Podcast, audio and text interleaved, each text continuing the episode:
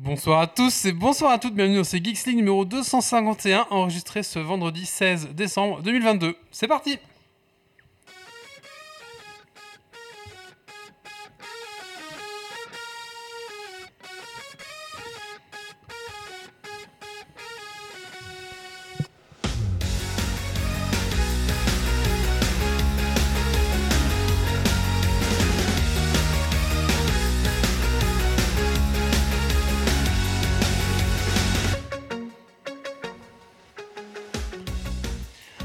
Bonsoir à tous et bonsoir à toutes, bienvenue dans ton podcast Tech qui sent la frite et la bière Ce soir dans Geeks League, de quoi nous parler? On va faire le tirage du concours euh, Rhino Shield, donc dès- la fin de cette intro.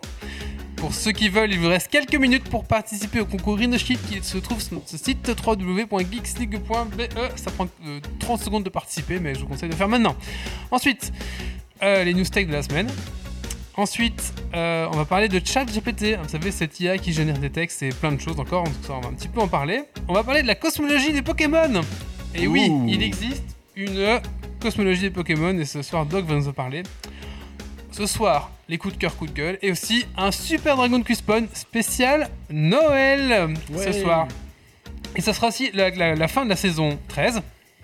Donc, la fin du Dragon Quiz Point. Euh, donc, on va voir qui est le gagnant de, de- de cette saison 13. Voilà. Sachant qu'autour de la table, ce soir, on joue pour le sport, hein, parce que vu les points dans le. Non, non, mais il y a pour les auditeurs aussi. Ah oui, pour les auditeurs. C'est pour ça que j'ai dit autour de il y a- la table. Pour les auditeurs, il y a encore, il y a que, encore euh, du les 30 points de différence. euh, Ouais, mais ça, c'est le skill, les gens. que je vous dise. Ouais. ouais. Alors moi il y a Mais- 70 points de différence. Wa- 70 points. Wally a prévu très exactement 28 questions 60. pour être sûr que. Allez, installe-toi confortablement dans ton fauteuil de train, de voiture, de bureau et monte le son.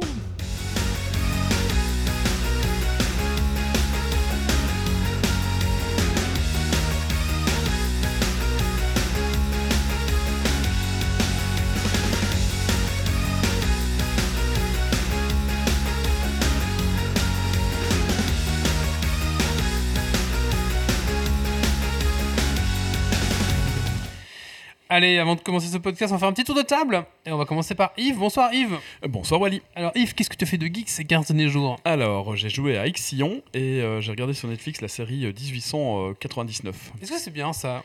La série ou Ixion? Bah, la série. La- Non, la série, euh, euh, il y a un petit twist sur la fin. Ça démarre un petit peu bizarrement euh, et euh, plus ça avance et plus ça devient euh, fantastique euh, la série. Euh, fantastique dans le sens euh, le, le genre fantastique, hein, je parle. Euh, évidemment, euh, sur la fin du, euh, sur, sur la, bah, bref, il y a des choses sympas qui se passent et il y aura peut-être bien une saison 2. Il devrait y avoir une saison 2. Ça se termine carrément. 1989 Alors, euh, non, mais je peux pas spoiler. Ah. Mais, mais, Oh. mais vu, la, vu la fin, on, on est, on est Non, très, loin de, très loin de, de ces dates-là. D'accord, ok. Voilà. Bon. Mais ça vaut le coup, pas? Parce que moi j'avais vu Oui. Dark, enfin j'ai essayé de regarder Dark, c'était Dark, compliqué. Hein. alors, Dark, c'est compliqué, il fallait le regarder. Et puis Alors, ils ont tous la même tête, et ils ont Ouais. tous le même prénom. Ouais, et ouais. Alors, Dark, j'ai lâché après une simple. saison, c'était rude. hein. Dark, j'ai regardé l'entièreté. Euh, le problème, c'est qu'il faut, faut se concentrer pour pouvoir le regarder. Que 1800 1809, on n'est pas obligé de, de se concentrer. On peut le regarder encore en dilettante, ça passe. Il faut quand même se concentrer, mais moins que, que sur Dark. Bon, Ah il y a oui, quand même euh, Dark, devient- tu vas pisser, c'est fini, t'as tout perdu. hein. c'est enfin, c'est quand, même- c'est quand même super tiré par les cheveux, euh, capillotracté. Donc, euh, Pour ta info, Wally, on n'est plus à l'époque de la télévision, tu peux mettre pause maintenant pendant que tu vas pisser. C'est vrai. Ouais, L'intrigue est vraiment euh, capillotractée, hein, comme on dit. Euh, mais euh, ça- on- tout s'explique sur la fin, donc euh, ça va, on comprend quand même en regardant. Voilà. D'accord. On a Doc ce soir, bonsoir Doc. Bonsoir, bonsoir. Alors Doc, qu'est-ce que tu as fait de geek ces 15 derniers jours encore du Pokémon pour changer. Ouais. On avance Oh. dans la série mercredi avec euh, ma femme euh, qu'on apprécie, mais fatigué euh, qu'on est, on avance doucement. Mhm. Et j'ai enfin basculé sur Dark Tide. euh, et donc euh, voilà, je pense que mes prochaines semaines sont perdues euh, dans un sombre euh, millénaire euh, dans le fin fond d'une hive. Ah, dans Dark. Tide. Dark Tide. Et nous avons Grumpy ce soir, bonsoir Grumpy. Bonsoir, bonsoir. Alors Grumpy, qu'est-ce que fait de geek ces 15 derniers Euh, jours bah, J'ai surtout regardé euh, Andorre euh, et commencé euh, les Obi-Wan. Tiens, c'est bien, Andorre Euh, ben, euh, J'étais un petit peu surpris, euh, mais au final, je suis extrêmement euh, content de, euh, de- du film. Enfin, de la série. D'accord, il va falloir que je regarde ça aussi du coup. Ouais, ils, sont, ils, ils vraiment intéressants parce que ça, ça me fait penser un petit peu au côté Rogue One. euh, euh, de, voilà, il y a, il y a des choses intéressantes. Ah, pas mal du tout, bah je vais m'y mettre aussi. Et il y Bon, a Zito ce soir, bonsoir Zito, vous êtes tous là, super. Ah bah oui, bonsoir Zito. Bah, il s'emmerde un petit peu. hein. Mais il avait quoi ce soir C'était quoi l'excuse de Zito? Il, a- il avait un, un- truc où il y avait deux barres. euh, tu vois, qui, tu vois, un petit test là. Ah oui, mais il il a pas un est truc. enceinte. Il a- il a- il a- Il est enceinte. il avait pas un truc avec sa cousine aussi J'ai pas compris moi. Il a mis enceinte sa cousine. On ne sait pas. Écoutez.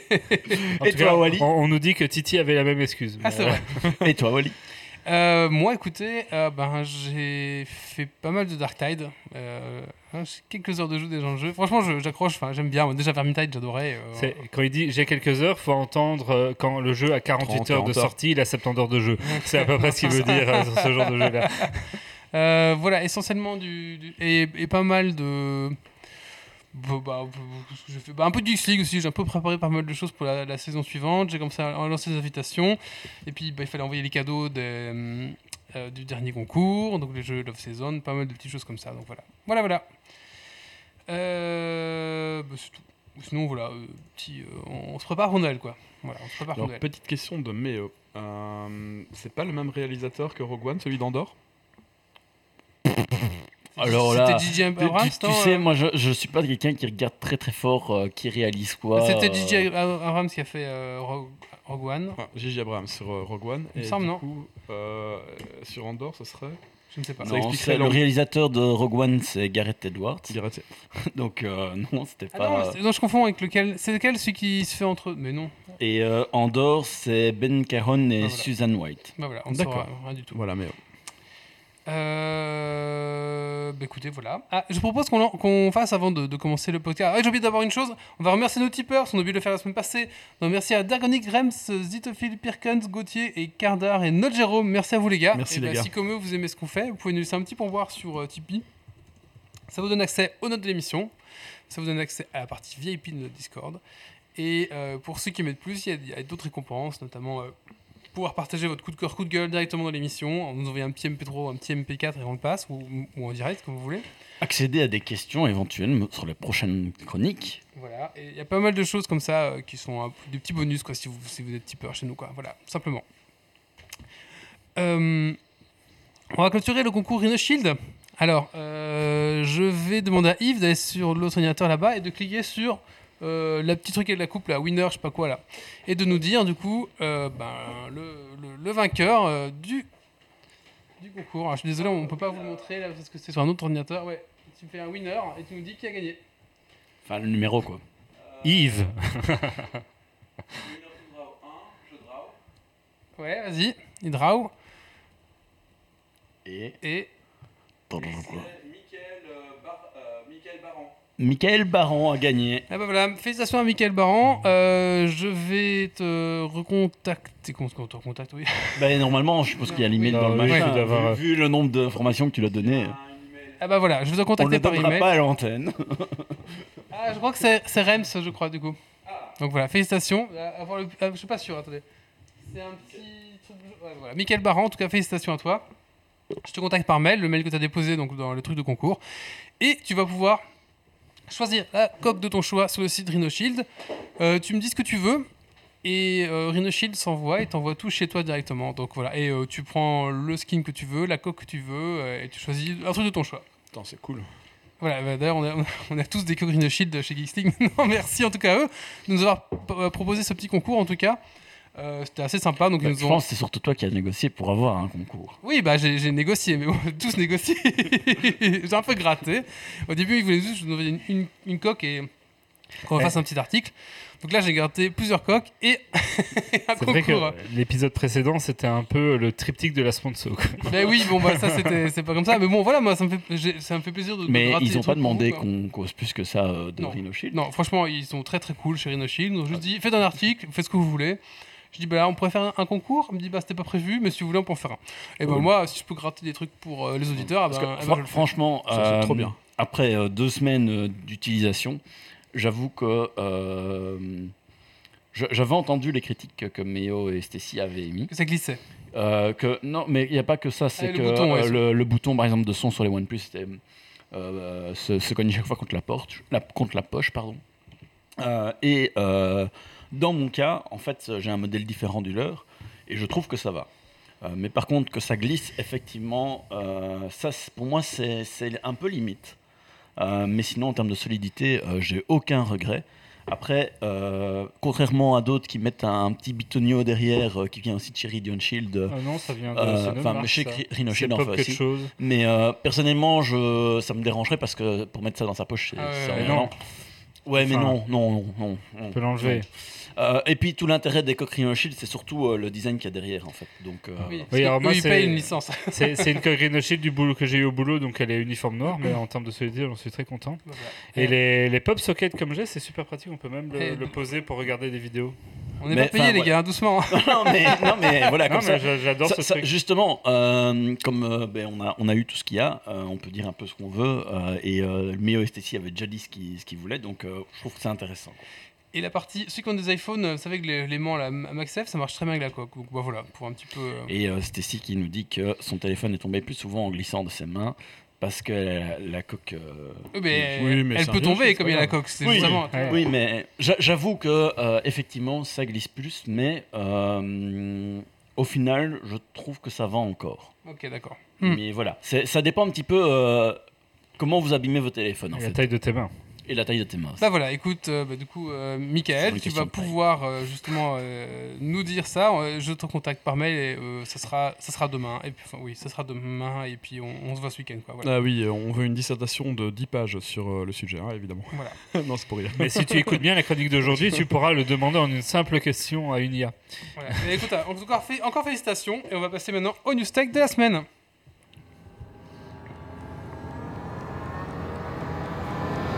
Ça marche, Rotterdam.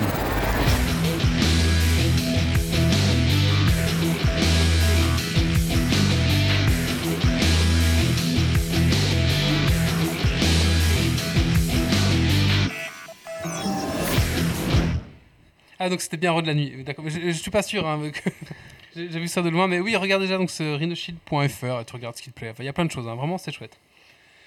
Allez. euh, Il faut quelqu'un qui fasse les titres. bah. Ah oui, pardon. Ah oui. je suis désolé. Moi, je suis dans- moi, je- en fait, je suis dans- Alors, The Freedom of Speech. Elon et fait toujours parler et encore parler de lui. De pire en pire depuis le rachat de euh, Twitch. Euh, de Twitter, pardon. J'ai marqué Mastodon dans ma chronique. Ah, c'est peut-être une prophétie euh, bientôt Euh, je réalisatrice. pense pas, il n'y a rien à racheter, c'est du le logiciel libre. Donc, entre blocage de comptes de presse, du véritable, de véritables journalistes d'investigation, le blocage d'Elon Jet, donc le Twitter qui suivait, enfin qui tweetait quand le jet privé de Elon décollait ou atterrissait, euh, et de quelques autres du même genre, ou encore des liens menant vers des instances mastodontes, euh, ou le compte officiel de Mastodon, c'est toujours sympa, et même des comptes Pixelfit, qui est l'équivalent d'un Instagram, euh, mais sous format fait divers. Tout cela au nom de la, la liberté d'expression. Mais en même temps, tous les comptes qui ont été bannis avant, à peu de choses près, notamment des néo-nazis avérés, ben, eux peuvent revenir. Euh, donc euh, c'est plutôt euh, génial, euh, c'est plutôt très agréable. Et euh, toutes les statistiques euh, de euh, nauséabondes euh, du style racisme, xénophobie, homophobie, euh, harcèlement et autres sont revenues à la hausse. Bref, le petit paradis de notre cher euh, Elon. Oh merde, on risque de se faire ban. Peut-être, oui. Je suis pas sur Twitter, moi, c'est pas grave. T'es pas sur Twitter Moi, Non. j'utilise beaucoup Twitter. Ça me fait comme chier de. Bon. Allez, suivante.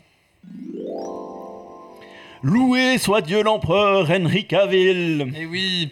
Alors, je ne sais pas ceux, a qui ont suivi. Donc, Henry Cavill, c'est c'est l'acteur qui jouait euh, Superman dans les DCU. Il a joué dans The Witcher. Et il a annoncé hier qu'il ne sera pas Superman pour les prochains films, alors que normalement il aurait dû être Superman dans les prochains films de, de DCU.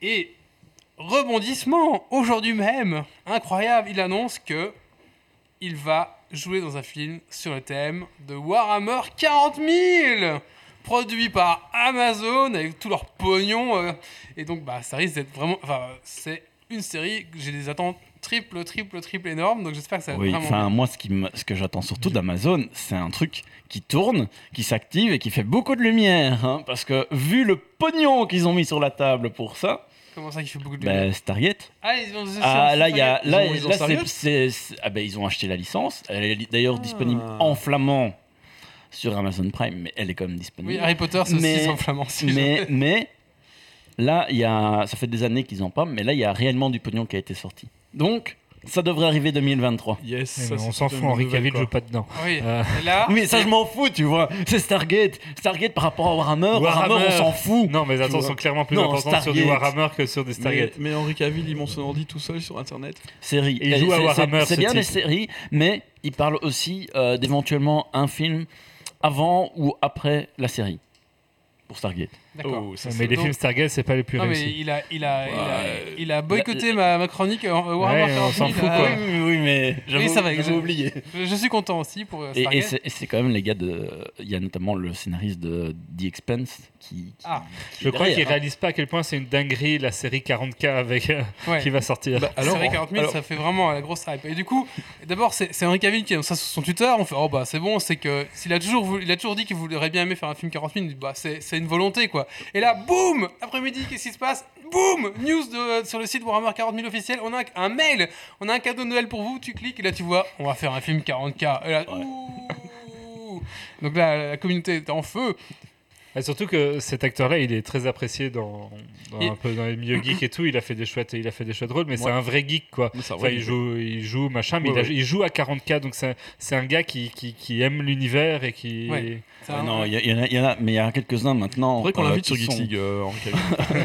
Mais il y en a quelques-uns dans les réalisateurs et les acteurs actuels qui sont euh, très geeks, qui font du jeu de rôle, qui font euh, du jeu de table, euh, qui font plein de choses intéressantes et qui du coup ont envie de voir ça transparaître à l'écran. Et ça, je trouve ça génial parce que c'est toujours intéressant.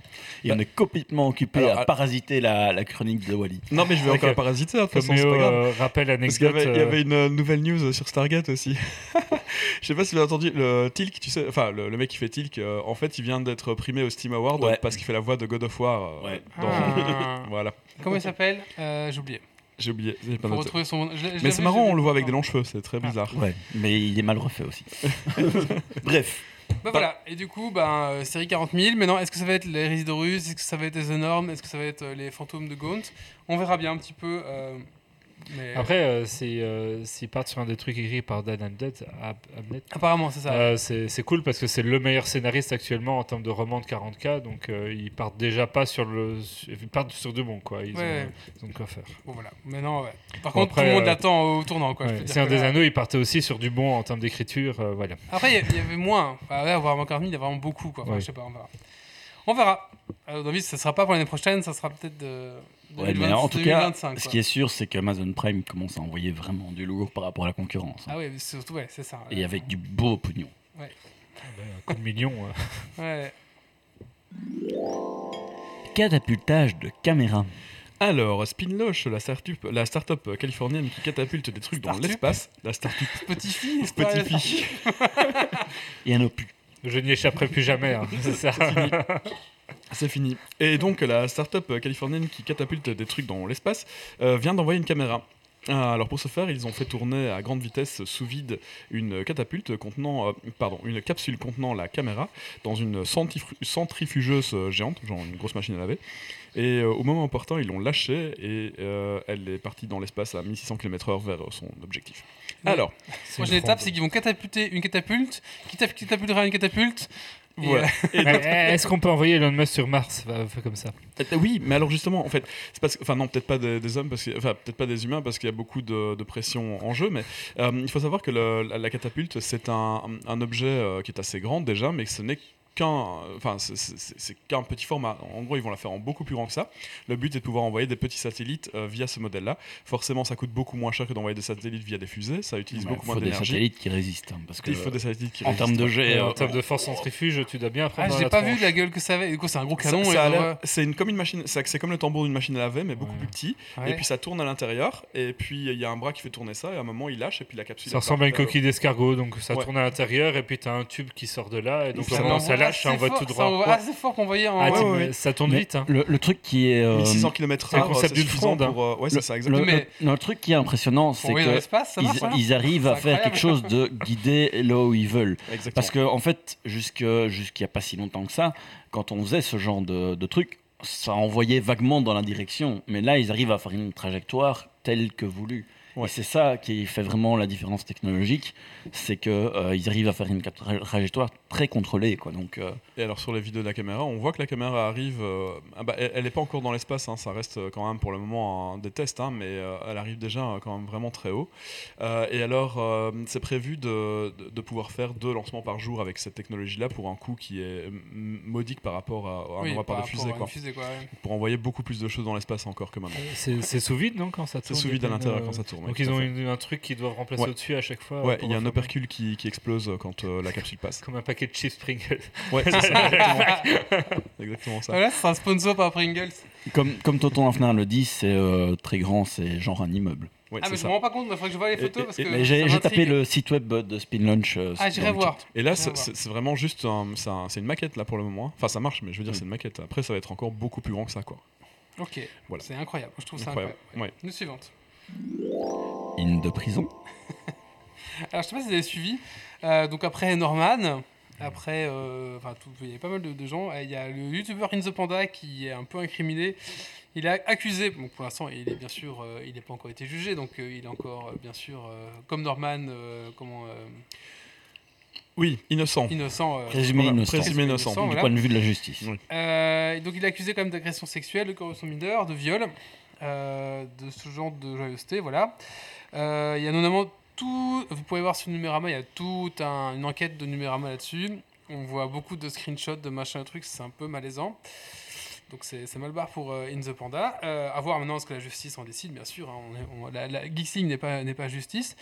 Mais par contre, on va en profiter pour dire faites attention à, ce que vos à qui vos enfants parlent et à quoi et à comment. Parce que bon, on a quand même parlé à des gamines de 14-15 ans.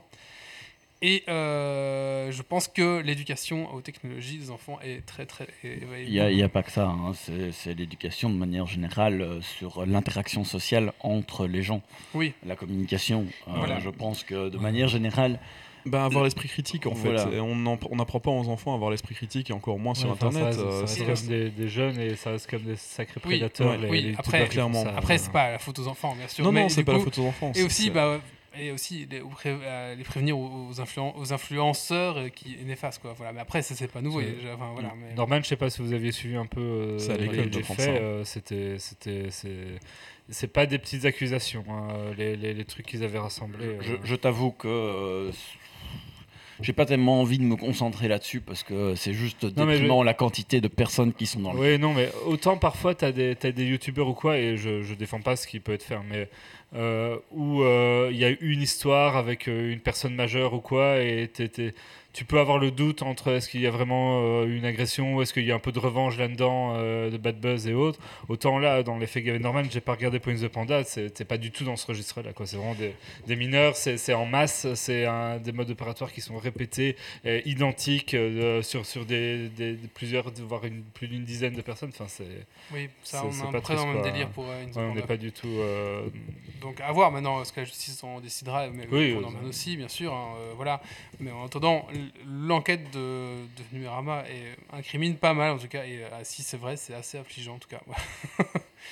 et euh, voilà. Et euh, apparemment d'autres vont encore tomber, donc on va encore avoir des surprises. euh, en fait, c'est- chaque fois qu'il y a un lieu de pouvoir. hein. Avant, tu avais beaucoup l'église, enfin, toujours encore l'église, mais tu avais l'église qui était là, qui était un centre de pouvoir. Tu as les hommes politiques, qui, hommes ou femmes, hein, parce qu'on on parle souvent des hommes, mais euh, ça arrive aussi que ce soit des femmes qui abusent. Euh, je veux dire, tous- les centres de pouvoir, ben, euh, il y a à un moment donné une dérive parce que c'est un centre d'attention et que on fait confiance parce que c'est au pouvoir. Oui, puis je pense qu'il y a un effet qui est loin d'être négligeable sur des plateformes comme euh, ben, ici YouTube et d'autres plateformes de ce type-là. C'est l'aspect euh, récent et jeune de ces plateformes-là. C'est-à-dire que ben, c'est des gens qui ont percé sur des plateformes où ils étaient les, les premiers ou dans les premières vagues. Enfin, toi, c'est pas, c'est pas si vieux qu'on les, les youtubeurs qui ont percé là-dessus. Euh, et donc, euh, ben, il y avait tout était un peu permis. Enfin, il y avait un sentiment d'impunité, de, de- ils pouvaient faire ce qu'ils voulaient. Et, et ben les, les, personnes un peu néfastes qui, qui sont peut-être sensibles à ce genre de dérive, ben ça, ça, ça accélère. Et il y a fort à parier que euh, dans, dans 5 ans, 10 ans, on a eu le même genre d'affaires, mais il y a du Snapchat, il y a du TikTok, ou il y a de, Oui, oui, les nouveaux réseaux qui apparaissent un peu plus maintenant. euh. Probablement. Mais bon, voilà. euh, Méfiez-vous quand même. Mais oui, en tout cas, ouais, c'est un peu affligeant tout ça. Sous la, allez lire, on mettra le lien de l'enquête peut-être dans, dans les trucs, mais l'enquête est vraiment intéressante. Ah, Enfin, intéressante. euh, En tout cas, ouais, c'est affligeant à lire quoi. Bon, news suivante. La retraite de Sacha. Une sacrée page va se tourner. Je sais pas si vous avez vu la série d'animation Pokémon. Après 25 ans de service, Sacha et son fidèle Pikachu vont tirer leur révérence. Je suis Sacha du Bourg Palette et voici mon ami Pikachu. Mon rêve est devenu le plus grand maître euh, Pokémon. Eh bien, cette phrase, euh, bien sûr, euh, qui nous a biberonné, ne, ne sera plus prononcée. Il a été réalisé, on en a parlé. Oui, d'ailleurs, d'ailleurs, du coup, voilà, euh, Sacha, de toute façon, Sacha, il a, réalisé, c'est bon, c'est le mec le plus fort, euh, le, maître Pokémon, etc. Donc voilà, euh, dans un communiqué publié le 16 décembre, Pokémon Company a annoncé la mauvaise nouvelle. Deux personnages et trois Pokémon de départ de Paldea vont vivre le- dans le monde de Pokémon. Donc en fait, on va ici vivre la, la fin de l'aventure de Sacha. Et on aura pour conclure la série, c'est Pokémon, le voyage, les voyages ultimes, qui sera la, la conclusion des aventures de Sacha. Et donc je suppose qu'après, ils vont euh, introduire un Ils vont nouveau faire, héros. euh, Sacha va à la plage et Sacha. Non, non. Ouais, du coup, je ils pense vont qu'un nouveau héros va venir, je pense, pour. euh, voir même euh, Ou une héroïne, peut-être. voir même euh, changer de héros d'une région à l'autre du coup parce que là ils étaient calés Ouais. avec Sacha depuis depuis Mhm. longtemps mais il n'y a pas de raison que quand ça change de région tu puisses pas changer de- Voilà. de, personnage principal on verra bien un petit peu, mais en tout cas, voilà, c'est la fin de l'histoire de Sacha. Mais bon, c'est bien que ça, que ça finisse aussi. parce que Paldea c'est la région des derniers jeux ça. c'est ça, ouais, c'est ça, exactement. Allez, dernière news. Avancée historique dans la fusion nucléaire. Alors, un laboratoire euh, public américain s'est félicité d'avoir produit euh, plus d'énergie euh, que jamais auparavant avec de la fusion nucléaire, euh, huit fois plus que précédemment accompli. Euh, on est encore loin d'une source d'énergie utilisable, mais ça commence à s'en approcher. Alors, Mm. on a déjà eu pas mal de laboratoires qui ont indiqué que la fusion nucléaire avait produit plus d'énergie que celle qu'elle avait emmagasinée. Comment il s'appelle ce point où on dépasse l'é- l'énergie engagée euh, J'ai pas noté. Mais un Je, ne sais plus, Ouais, il y avait euh, Monsieur Bidouille qui avait fait une super vidéo Ouais. sur le Ah, sujet, mais je ne sais plus euh, du tout. On mettra la vidéo de Monsieur Bidou peut-être. Quand on parle de quand on parle de ça, de la fusion nucléaire, en fait, euh, on- on- quand on dit qu'il y a plus d'énergie qui est sortie que celle qui est rentrée, ça veut pas dire que, que ça produit de l'énergie euh, comme ça. C'est- de l'énergie, elle vient de la fusion euh, des atomes. Donc, on fait en sorte que les atomes fusionnent et ça produit autant d'énergie, ou voire plus que quand on, on faisait la fission. Euh, c'est pas une machine comme ça euh, qui est pas physique. hein. Voilà, c'est- quelque chose de ça, ça ne défie pas la physique, c'est logique. Euh, mais alors du coup, ici, ils ont fait 8 fois plus d'énergie. Ça a duré euh, bah, pas très très longtemps, mais quand même très longtemps. Mais ils ont dépassé, par contre, le. Ouais, ouais. Alors, je- par contre, c'était pas clair pour moi, c'est s'ils avaient dépassé la production d'énergie en incluant tout le processus de chauffe, ou juste du moment où ça se passait. Non, oui, tout le processus de chauffe et tout ça, ils ont tout fait. C'est juste qu'ils n'ont pas pu soutenir la réaction plus longtemps. Ils n'ont Ouais, pas pu ça, produire de l'énergie après. Enfin, par rapport à juste dépasser, Ouais, c'est le, déjà. nombre, le nombre de watts, euh, de, de gigas, de, le chiffre est tellement énorme. Le nombre de watts qui ont été produits sur, euh, euh, c'est quoi? C'est le volume d'un cheveu en fait, est, est tellement énorme que c'est difficile à qualifier. Donc voilà, c'est pas mal parti. Alors en fait, les États-Unis se sont dit que c'était quand même pas mal intéressant et des financements ont été lâchés pour produire un plus gros réacteur euh, que celui-là pour aller plus loin. en fait. Et c'était un labo, je sais plus si c'était un labo indépendant ou c'était une Non, société. public. C'est un Public, labo public cool. américain. ouais. Je sais qu'il y a beaucoup d'entreprises qui, sont, qui étaient là-dessus en tout cas et que. Ah ouais, non, Ouais, c'est- c'est c'est c'est super cool le problème c'est que c'est c'est pas une énergie de laquelle on pourra profiter avant 60 ans au minimum Ouais. c'est pas encore dit ça. hein. Moi, je dirais que ça pourrait aller plus vite. les, en fait. les, les- les Si- centrales, ils vont mettre euh, 10 ou 15 ans à de la construire. Puis, ils vont faire un pilote pendant au moins 10 ou 15 ans pour vérifier comment elle fonctionne avant de faire les autres centrales qui vont suivre derrière. Donc, euh, rien que par rapport au délai industriel de mise en fonctionnement de trucs pareils dans des pays, t'as pas ça de manière Hmm. globale plus large en avant 60 ans. Le programme nucléaire, ça, ça a pris combien de temps? De 40 Bah, c'est ça, c'est- en 45 C'est et ça c'est a fini en 10-15 ans de 80. construction, c'est 10 ans au moins de pilotes, c'est encore 10 ans pour construire les suivantes. C'est Enfin, que c'est les- c'est- c'est c'est 75 les premières euh. années 75, les premières centrales nucléaires en Ouais. France. Parce Ouais. qu'évidemment, c'est pas après un premier 25 ans. test qu'ils vont créer d'office directement les centrales exploitables, donc euh, ça sûr, va ouais. être euh, en vague. Ouais, 25 ans, faudrait voir. Mais alors, en parlant de, de fusion et de fission nucléaire, euh, là, au niveau de la fission nucléaire, Rolls-Royce a, euh, a créé un petit, euh, un petit réacteur nucléaire, un micro-réacteur nucléaire qui est capable de partir dans l'espace. Évidemment, le problème, c'est le carburant. Il ne faut pas que, euh, que si une fusée se crache, le carburant puisse se répandre partout. Mais euh, ce genre de réacteur-là euh, est, est extrêmement puissant. A priori, serait capable de pouvoir euh, faire tourner un, un moteur comme le Vasmir. On en a déjà parlé un peu plus tôt. C'est pour ça que je demandais tout à l'heure. En La fait fusée, ouais. euh, pourrait faire tourner ce genre de moteur-là dans l'espace avec une centrale nucléaire à l'intérieur des vaisseaux spatiaux qui permettrait d'aller beaucoup plus loin dans le système solaire que ce qu'on peut faire à l'heure actuelle. Voilà, c'est pas, c'est pas mal. Il y a beaucoup de les de astronautes arriveront euh, avec deux têtes, mais bon, c'est un peu comme quand Yves répare quelque chose. hein. Euh, tu goûtes le son, euh, t'entends les images. et- et, et tu vois le, tu vois les notes. Euh, Enfin voilà, non, il y a pas mal de choses très coup, intéressantes qui se mais, passent. mais ce que tu dis dans les fusées, c'est pas la, la fis- c'est pas de la. Là, c'est de de la la fusion, fusion, euh, de la fission, pardon. Ouais. Dans les fusées, c'est de la fission, fission nucléaire. fission, Donc c'est ouais, un réacteur nucléaire standard, Oui. euh, microscopique, enfin microscopique par rapport, au, par rapport aux réacteurs euh, normaux, je veux dire, hein, euh, qui produit suffisamment d'énergie que pour pouvoir faire tourner ce genre de, de moteur à ion ou alors le, on les moteurs à bien plasma. ça dans des, dans des sous-marins, donc c'est Ouais. pas très. euh, C'est vrai. Ouais. Oui, c'est vrai, surtout dans bon, des Il n'y a sous-marins. pas mille des sous-marins, et puis si, ça, info- si le sous-marin crash ou on est au fond de l'eau. Le- oui, dans l'eau, c'est pas grave. Ah, Pour, pour fusée, pour la, la la fission, il a fallu 12 ans entre la, la première expérience euh, réussite euh, Mhm. contrôlée euh, dans des bonnes conditions et la première centrale nucléaire. 12 Mais c'était en Union soviétique avec Ouais. tout le contrôle de sécurité qu'on sait qu'il y a eu en Union soviétique. Ouais, et on remercie ChatGPT pour cette réponse.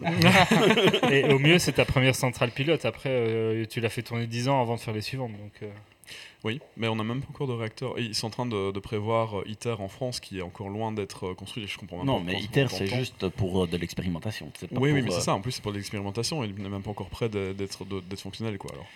Après qu'on parle de nucléaire dans Geeks League, peut-être qu'on devrait trouver un invité Bah, qui oui, pourrait nous parler. Mhm. D'ailleurs, si vous êtes spécialiste nucléaire, euh, contactez-nous. contactez-nous.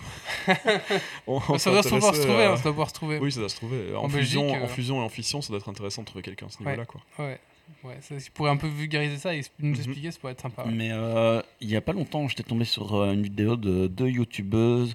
Malheureusement, il faut que j'arrête, je retourne dans mon historique, qui construisaient justement euh, un réacteur de fusion, parce qu'on Mhm. sait faire de la fusion Ouais, ouais, euh, dans, dans son, chez, chez soi avec pas grand-chose, c'est juste qu'on n'a pas de l'énergie produite en suffisance, on a juste un truc qui réagit. Et je trouvais ça super intéressant parce que ça montrait à quel point c'était facile d'en faire, mais ça montre aussi à quel point c'était compliqué d'arriver à un, un niveau d'énergie euh, qui dépasse. Et je trouvais ça intéressant parce que tu te dis, bah, putain, euh, il faut. Enfin, ça, ça tenait sur une, une demi-table euh, comme ici. euh, pour juste démontrer euh, l'aspect. euh, Ne dis pas ça, Pratique. Yves. Qu'est-ce que... mais euh, voilà, Bah, J'ai regardé à déjà faire du plasma à la maison, donc. J'ai pas la place. Il y a une centrale à hydrogène. non, mais on, on rassure ses voisins éventuels. euh, il va l'acheter, mais il va pas l'installer. Il va pas l'allumera l'installer. Ne vous inquiétez pas. J'aurais pas le temps. On Et reste dans un Moi, j'avais envie de rajouter une news. euh, parce que euh, Yves était pas au courant et ça m'étonne que Yves était pas au courant. C'est euh, il y avait euh, il y a quelques temps, enfin quelques temps, euh, il y a déjà euh, quelques années maintenant, euh, il y a un concours qui avait été lancé par un millionnaire, je crois que c'était un chinois ou un japonais, je ne sais plus, euh, pour gagner un trip sur la lune. Euh, avec euh, ben, euh, tout le développement du spatial, etc. Et il y a un des youtubeurs, Everyday Astronaut, qui a gagné. En Ah fait. non, j'étais absolument pas du tout au courant. du coup, ben, voilà, il dit je vais sur la lune. et moi, je trouve ça, je trouve ça génial de se dire qu'on a une époque où ben, tu as une personne lambda qui est capable de gagner un truc. Alors, il y, a- il y a déjà eu d'autres concours du même genre où tu as des personnes lambda qui. Voilà, après, il faut passer les sélections physiques, etc. Donc, c'est pas, euh, C'est pas si lambda que ça, mais euh, voilà, c'est. Bah, félicitations, Astronaut. Seulement si Elon Musk rachète moi, pas ça d'ici là et, et Bah, le met en censure. Ouais, et puis, puis bon, si, si t'es sur la lune et que tu utilises Mastodonte, mais il fait bah t'es banni. Et puis, et puis là, t'as le millionnaire un peu connard qui fait Non, mais moi, je ferai un, aller, un aller. hein. pas le retour. Ouais, du coup, ça donne pas trop envie de monter dans les fusées Elon Musk, du coup. Mais non, mais elles sont, soli- enfin, elles ont prouvé les, les fusées d'Elon Musk. euh, que- Enfin, en dehors de la de la personne, hein, je veux dire, ce qu'il fait, euh, ça a quand même du sens et de l'intérêt. Bien La, sûr. la, la- la fusée, euh, ce qu'il a fait euh, dans le développement du spatial sur les dix dernières années par rapport. c'est quand même con de construire tout ça pour tout désinguer en 6 mois avec Twitter, quoi. Ouais. C'est pour ça que s'il contrôle Twitter et il bannit tout, il peut redorer son image après. C'est ridicule, parce que je comprends Sur pas. Twitter, vu qu'il n'y a personne. Bon, allez, on va passer à la suite et on va parler maintenant de ChatGPT. On va continuer dans les. Dans les. Dans les, dans les de Elon. C'est ça. Allez, c'est parti.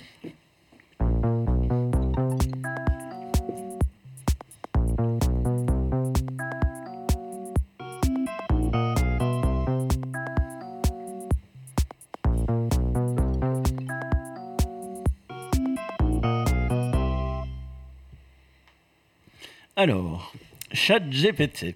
Alors, Si vous n'avez pas entendu parler de ChatGPT, à mon avis, c'est que les deux dernières semaines, vous dormiez un petit peu euh, sous un rocher. Euh, et donc, je vais un petit peu vous résumer qu'est-ce que c'est, parce que c'est un petit peu une euh, non, ça. Euh, ça a fait un petit peu la déferlante sur Internet. Euh, et ce chat non marrant est basé sur la technologie GPT 3.5. Donc, GPT, c'est pour Generative Pre-Training Transformers. C'est un modèle de génération de langage développé par OpenAI. C'est une société qui fait de la recherche sur l'IA. Et il uti- il utilise des techniques, des techniques, pardon, des techniques d'apprentissage automatique pour générer du texte en langue naturelle euh, dans le but d'avoir quelque chose de cohérent et humainement euh, compréhensible. Donc, à la base, ça a surtout été pour générer euh, du texte, euh, d'histoire, etc. On a vu euh, pas mal de, sites web qui l'ont utilisé euh, en mode euh, ben, je donne-moi une histoire et puis ça donnait un texte.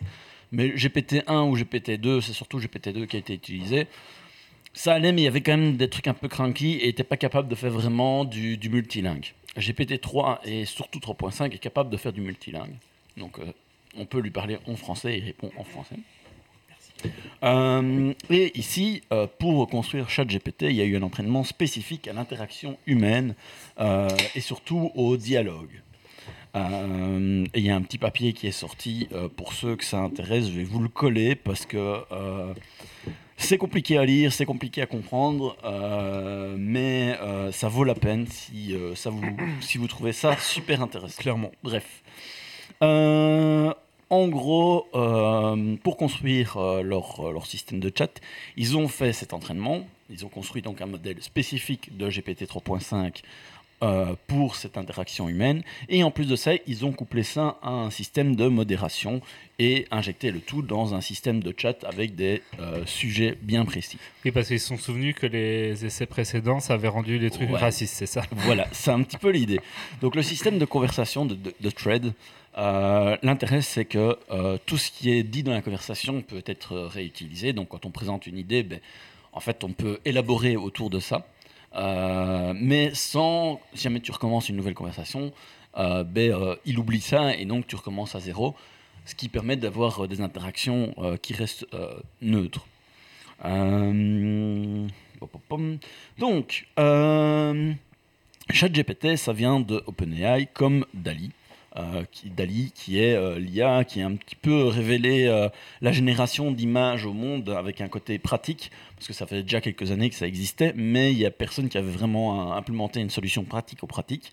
Et maintenant, on voit Midjourney, Stable Diffusion et tous les autres qui sont là. D'ailleurs, Midjourney est passé en V4 et. Ouais, non. Et Stable, Stable Diffusion est, est très intéressant, mais Stable Diffusion, il faut installer en local. Enfin, c'est plus compliqué. Euh, mais euh, ouais, non, ça, ça devient euh, bluffant. Et ça, ça, fait, ça fait même pas un an que c'est là, je Mm. pense. Donc euh, voilà. Ah, Je suis curieux de voir ce que le ChatGPT va donner dans quelques mots.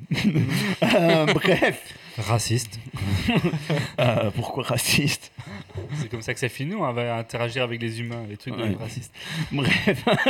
Euh, donc, euh, OpenAI, ben, c'est une société qui a été fondée par euh, plusieurs personnes, dont Elon Musk, euh, qui est dans les cofondateurs. Parce Oui, oui. qu'une des peurs, euh, en dehors de la disparition de l'humanité et qu'il faut tous fuir sur Mars, euh, c'est euh, le côté euh, les IA vont nous contrôler et nous massacrer tous. La sécurité. Euh, D'ailleurs, il a toujours dit qu'il fallait un gros bouton rouge sur ce genre de Ouais. machine. Bref, euh, donc du coup, c'est pour ça qu'il euh, il investit dans des sociétés dont il y a une réflexion derrière en termes de qu'est-ce qu'on, entre guillemets, peut faire avec des IA ou non. Euh, Contrôle la politique. voilà. Qui contrôle Bref. le système. Euh. On va pas rentrer dans les détails, mais toujours est-il qu'il y a des choses particulières liées à OpenAI qu'il n'y a pas liées avec d'autres centres de recherche euh, de, euh, open, euh, de, de, sur l'IA. Alors, euh, quelques petits détails. Donc, lorsqu'on l'interroge, ChatGPT se présente comme un assistant. Donc, euh, ben, un Siri ou un Google Assistant, euh, ben, on connaît tous ça maintenant, à l'heure actuelle. Au moment où c'est sorti, ça a été quand même une petite révolution. Les gens euh, se sont dit, oh, je, peux, je peux discuter oralement. Bon, ici, il n'y a pas encore de discussion orale, mais Euh, même le, le côté interaction était déjà surprenant. Mais au final, on se rend compte, euh, après un usage d'un petit temps, que c'est quand même une, une conversation très limitée et un peu débile. Euh, on- ça réagit surtout à des triggers pour exécuter des requêtes. Voilà, c'est très, euh, très basico-basique. euh, et on se demande vraiment où est la- vraiment l'intelligence là-dedans, parce que euh, globalement, c'est un gros programme. Euh, mais quand on utilise ChatGPT, on se rend compte que euh, ben, est à 10 000 années-lumière de là. C'est un peu comme comparer euh, le poisson euh, qui sort de l'eau et qui va nous donner, nous, plus tard dans l'évolution, entre les assistants et ChatGPT. C'est vraiment une énorme différence. Alors, pam, pam, je suis perdu. euh, Donc vivement qu'ils couplent ça à une enceinte. bref. Euh, Ce donc, pas mal d'avoir chat GPT sur euh, Alexa, ça c'est clair. Ouais, euh, alors il y a déjà des gens qui ont euh, fait des extensions euh, pour les navigateurs euh, web, pour euh, par exemple quand on est euh, ben, occupé à chercher un truc, on peut euh, reformuler des questions euh, directement dans une extension ou euh, dans sa boîte mail. ben, comme on fait par exemple dans Gmail, tu as des, ré- des réponses automatiques qui sont préconfigurées. Merci, ok, ça roule, etc. Ben, au lieu de mettre juste un mot, euh, T'as déjà des gens qui ont bidouillé des trucs pour faire des, des textes plus complets. Euh, et euh, par exemple, Corben en discutait euh, dans le rendez-vous tech de, ce sujet, et euh, lui, il voyait directement l'utilité pour, euh, ben, quand il y- pour avoir un résumé d'un mail qu'il recevait, euh, peu importe la langue, pour directement l'avoir dans sa langue, parce que ça fait la traduction aussi. Et ça fait bien, une bien meilleure traduction qu'un Google Translate, parce qu'il y a un contexte qui est utilisé.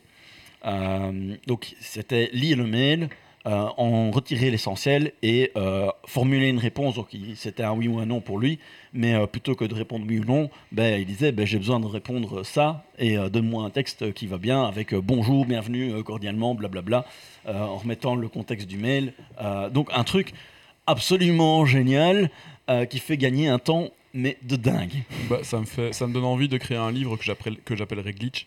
Tu vois, je vais lui demander de, à, à ChatGPT de me faire une histoire. Puis Ah, bah, ça va me faire une histoire. Et puis après, je vais la passer dans Google Translate. Puis je vais repasser Google Translate dans, dans sa ChatGPT. Et je vais faire ça dix fois de suite. Et puis je vais voir ce que ça donne comme résultat à la fin. Ouais. Je sais pas ce que ça peut donner. Euh, bref. Glitch. Alors, Euh, Attendez que ce soit implémenté dans les process RH des entreprises déjà qui lisaient pas les CV avant. Ouais, peut-être. Euh, donc, quelques petites comparaisons pour avoir un petit peu euh, une idée de, par exemple, quand on compare à Google Search. Parce que honnêtement, euh, moi, dans mon utilisation quotidienne, je me suis rendu compte que pour le boulot, 90% des requêtes que je faisais sur le web, voire peut-être plus, en fait, euh, ben, euh, je pouvais le remplacer par une interaction avec un outil du type ChatGPT. Yves, c'est Euh. pareil, il a tout remplacé par des interactions avec Amazon. Ouais, mais parce que en fait, la réponse qu'on a du, du chat est beaucoup plus cohérente, beaucoup plus juste. Et surtout, euh, au lieu de devoir comparer euh, 10, 15, 20, 30 liens, euh, essayer de comprendre le contenu de chacune des pages, euh, d'en extraire la forme et tout ce qu'on veut, ben, on se retrouve avec quelque chose qui est déjà pré-mâché.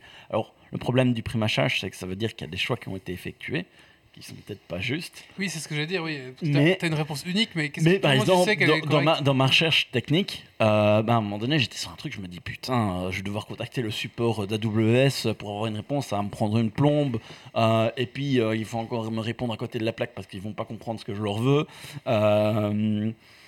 Et là, en fait, ben non, j'ai eu des réponses, alors des réponses parfois qui étaient fausses. Ouais. Mais Assuré. mais, ah oui, c'est très assuré, ça, ça j'en parlerai après.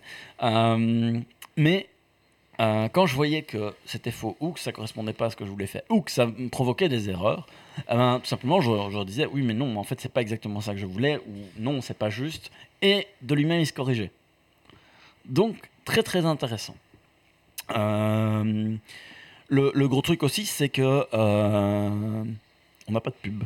Enfin, Ah, pas euh, encore. Donc, euh, tu n'as pas besoin de visiter des sites remplis de pubs dégueulasses, des pop-up qui viennent dans tous les sens, des consentements de cookies, des. euh, Enfin, bref, tout- toute la merde actuelle d'Internet à cause des marketeurs qui ont besoin de pognon. Voilà, c'est-. Honnêtement, c'est vraiment agréable. On a une réponse explicite. On peut demander des détails sur une partie qu'on ne comprendrait pas. Euh, donc quand on est sur des choses très complexes ou des technologies un peu bizarres, euh, on a une vraie explication. Ça, c'était pour le côté technologique, mais ça peut être sur des, sujets euh, random aussi. hein. Franchement, euh, très intéressant, mais après, c'est sur une sous-partie d'Internet, là où Google euh, ou n'importe quel autre moteur de recherche va te donner ben, tout ce qu'il a indexé, ce qui est très différent comme vision du monde. Alors, il y a d'autres outils euh, de génération de texte qui sont euh, payants ou gratuits qui existent. Le plus connu étant Jasper, qui est euh, aussi basé sur GPT, mais qui est orienté euh, justement des rédactions sur des contenus précis. Par exemple, du contenu marketing, l'interaction sur des réseaux sociaux, présentation de quelque chose, com- communiqué de presse, etc. Donc c'est déjà de l'IA basé sur du GPT, mais orienté dans un domaine précis. Qui est déjà utilisé par les journalistes, Euh, qui est déjà utilisé par euh, plein de gens, euh, parce que en fait, quand tu vois le résultat, tu fais, bah oui, ça a tout à fait du sens. alors, ChatGPT est moins spécialisé que ça, parce qu'il est plus générique. Mais voilà, ça, ça peut remplacer un outil ou ça permet de ne pas le payer, parce que pour l'instant, en tout cas, ChatGPT est gratuit. Ça va pas durer ad vitam aeternam, mais voilà. Euh, donc ça, c'est très intéressant. Il y a Rod la nuit qui dit que pour coder, franchement, ça être bien pour donner un premier squelette. Ça fait du code aussi? Ah ouais, mais comme euh, euh, GitHub euh, Copilot à l'époque, euh, donc c'est- quand je dis à l'époque, c'était il y a six mois, je pense. Euh, oui, mais non, ça a tellement avancé que, que voilà. Euh, Copilot, euh, donc euh, je rappelle, c'était une petite extension que tu installais euh, dans VS Code. Qui, donc VS Code, c'est un IDE pour ceux qui font pas de code. Euh, C'est pas une IDE pour ceux qui font pas de code? Euh, un IDE, c'est un environnement euh, fait pour euh, écrire du code qui va euh, euh, te mettre en évidence des erreurs de syntaxe, euh, des erreurs diverses et variées, qui va vérifier que ton code est juste, qui va te mettre un- euh, en évidence ta, ta syntaxe de code pour montrer, euh, ben, euh, je vais dire, les verbes du, du code. C'est un des Word noms, pour du code. Ouais, c'est du Word pour du code, mais euh, beaucoup plus avancé. Avec, euh, ben, tu dois imaginer que euh, si tu fais un paragraphe, ils te mettent bien que c'est un paragraphe. Si tu mets des verbes, des noms, euh, des adverbes, de la grammaire, etc. Il, Il met va des petites couleurs différencier pour faire ressortir Voilà. les éléments entre. Ouais, ça Euh, précompile le code et puis ça permet aussi de, savoir euh, quels sont le reste des Et objets ça fait de la complétion. Enfin bref, c'est- un outil indispensable pour un développeur. pour un développeur. ouais. Euh, et donc, euh, euh, Copilot, euh, quand tu mettais des commentaires dans ton code, quand tu explicitais un petit peu ce que tu veux, en fait, il faisait de la complétion de ton code ou il te suggérait des, bouts de code. Sauf que Copilot, la manière dont ça avait été entraîné, euh, ben, ça avait été entraîné sur des bouts de code qui avaient des licences particulières, notamment des licences qui obligeaient qu'à partir du moment où tu utilises un bout de code qui vient de chez eux, de dire que ça vient de chez eux et de mettre la même licence. Donc c'est ce qu'on appelle des, des licences euh, euh, Euh, Euh, oui, étendu, pro- pro- propagatrice, c'est ça? Oui, propaga- enfin c'est pas le terme exact, mais... mais- voilà. Donc qui, qui se propagent, euh, qui permettent de protéger ben, du code open source pour éviter que quelqu'un se fasse du pognon sur le travail de quelqu'un d'autre sans euh, ben, un consentement, sans que tous les, les contributeurs euh, donnent leur accord. Euh, et donc, euh, ben, ça avait généré plein de problématiques. Il y a des, des- il y a des procès qui, euh, qui ont eu lieu, il y a des procès qui sont encore en cours à ce sujet. Donc, très différent. Mais c'est aussi basé sur GPT, parce que c'est un, des rares modèles open source euh, pour euh, du texte, euh, mais qui avait été réentraîné dans le cadre du code. Ici, les, textes qui, à, la, base de GPT, sont la plupart du temps identifiés dans des bases de données. Euh, à ma connaissance, il y a moyen de retracer partout d'où ça vient et les bases de données sont connues. Et normalement, il n'y a pas de controverse, en tout cas ce que je connais, euh, lié à ça. Donc le code qui a été utilisé pour l'entraînement est un code qui est disponible avec des licences euh, qui conviennent. Donc il n'y a pas de souci à se faire de ce côté-là. Ça, c'est important de le préciser. C'est pas du tout dans ma chronique, mais c'est pas grave. Non, mais c'est vachement intéressant. Parce que, du Euh, coup, euh, donc, bref, euh, par rapport à Copilot, là où tu tapais du code puis tu avais des suggestions, ici tu expliques ce que tu veux faire et tu as du code.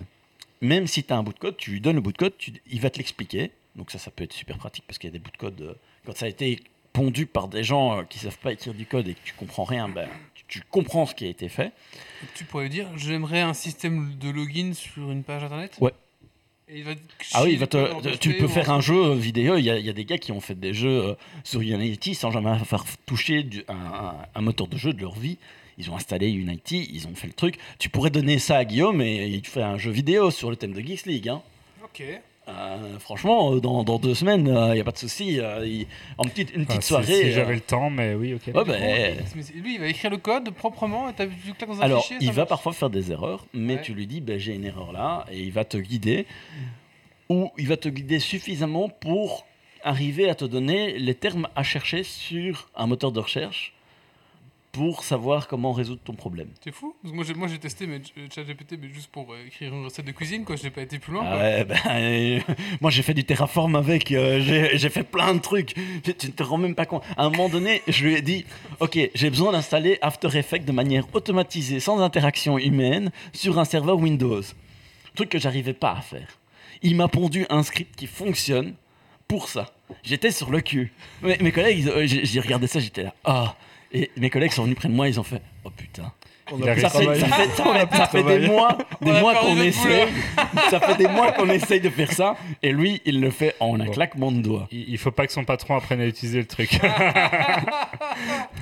Voilà, Ouais. c'est, euh, me faciliter la vie, moi, par contre. voilà. Et, et- le truc, il code un truc que Grumpy arrive pas à coder. Ça oui, mais c'est normal. C'est la code, le, le- Ouais, la, ça, doc de, de Adobe est pourrie. imbitable. Ouais. Adobe, c'est l'enfer. Mm, Ils aillent tous crever chez Adobe. Oui, Franchement, mal, euh, Adobe. non. euh, mais bref. euh, On peut pas Et il te répond, toi d'abord, on t'a remplacé par une IA. Euh, moi, j'ai aucun souci à utiliser ça. C'est vraiment un chouette outil et je reviendrai plus tard sur le côté outil. Bref, d'où est-ce que viennent les réponses Puisque c'est une question que euh, oui. notre, chèque, notre cher Doc m'a posée tantôt quand je lui parlais de ChatGPT. Euh, d'où est-ce que viennent les quelqu'un pose des réponses? questions intéressantes. Parce que petits indiens qui écrivent Le-. ChatGPT, pour l'instant, sont, ils sont 50. 10 000. n'est- n'est pas- ne fait pas de recherche sur le web. Donc, comment est-ce qu'il trouve ses réponses? Alors, je vais te dire ce que ChatGPT m'a dit.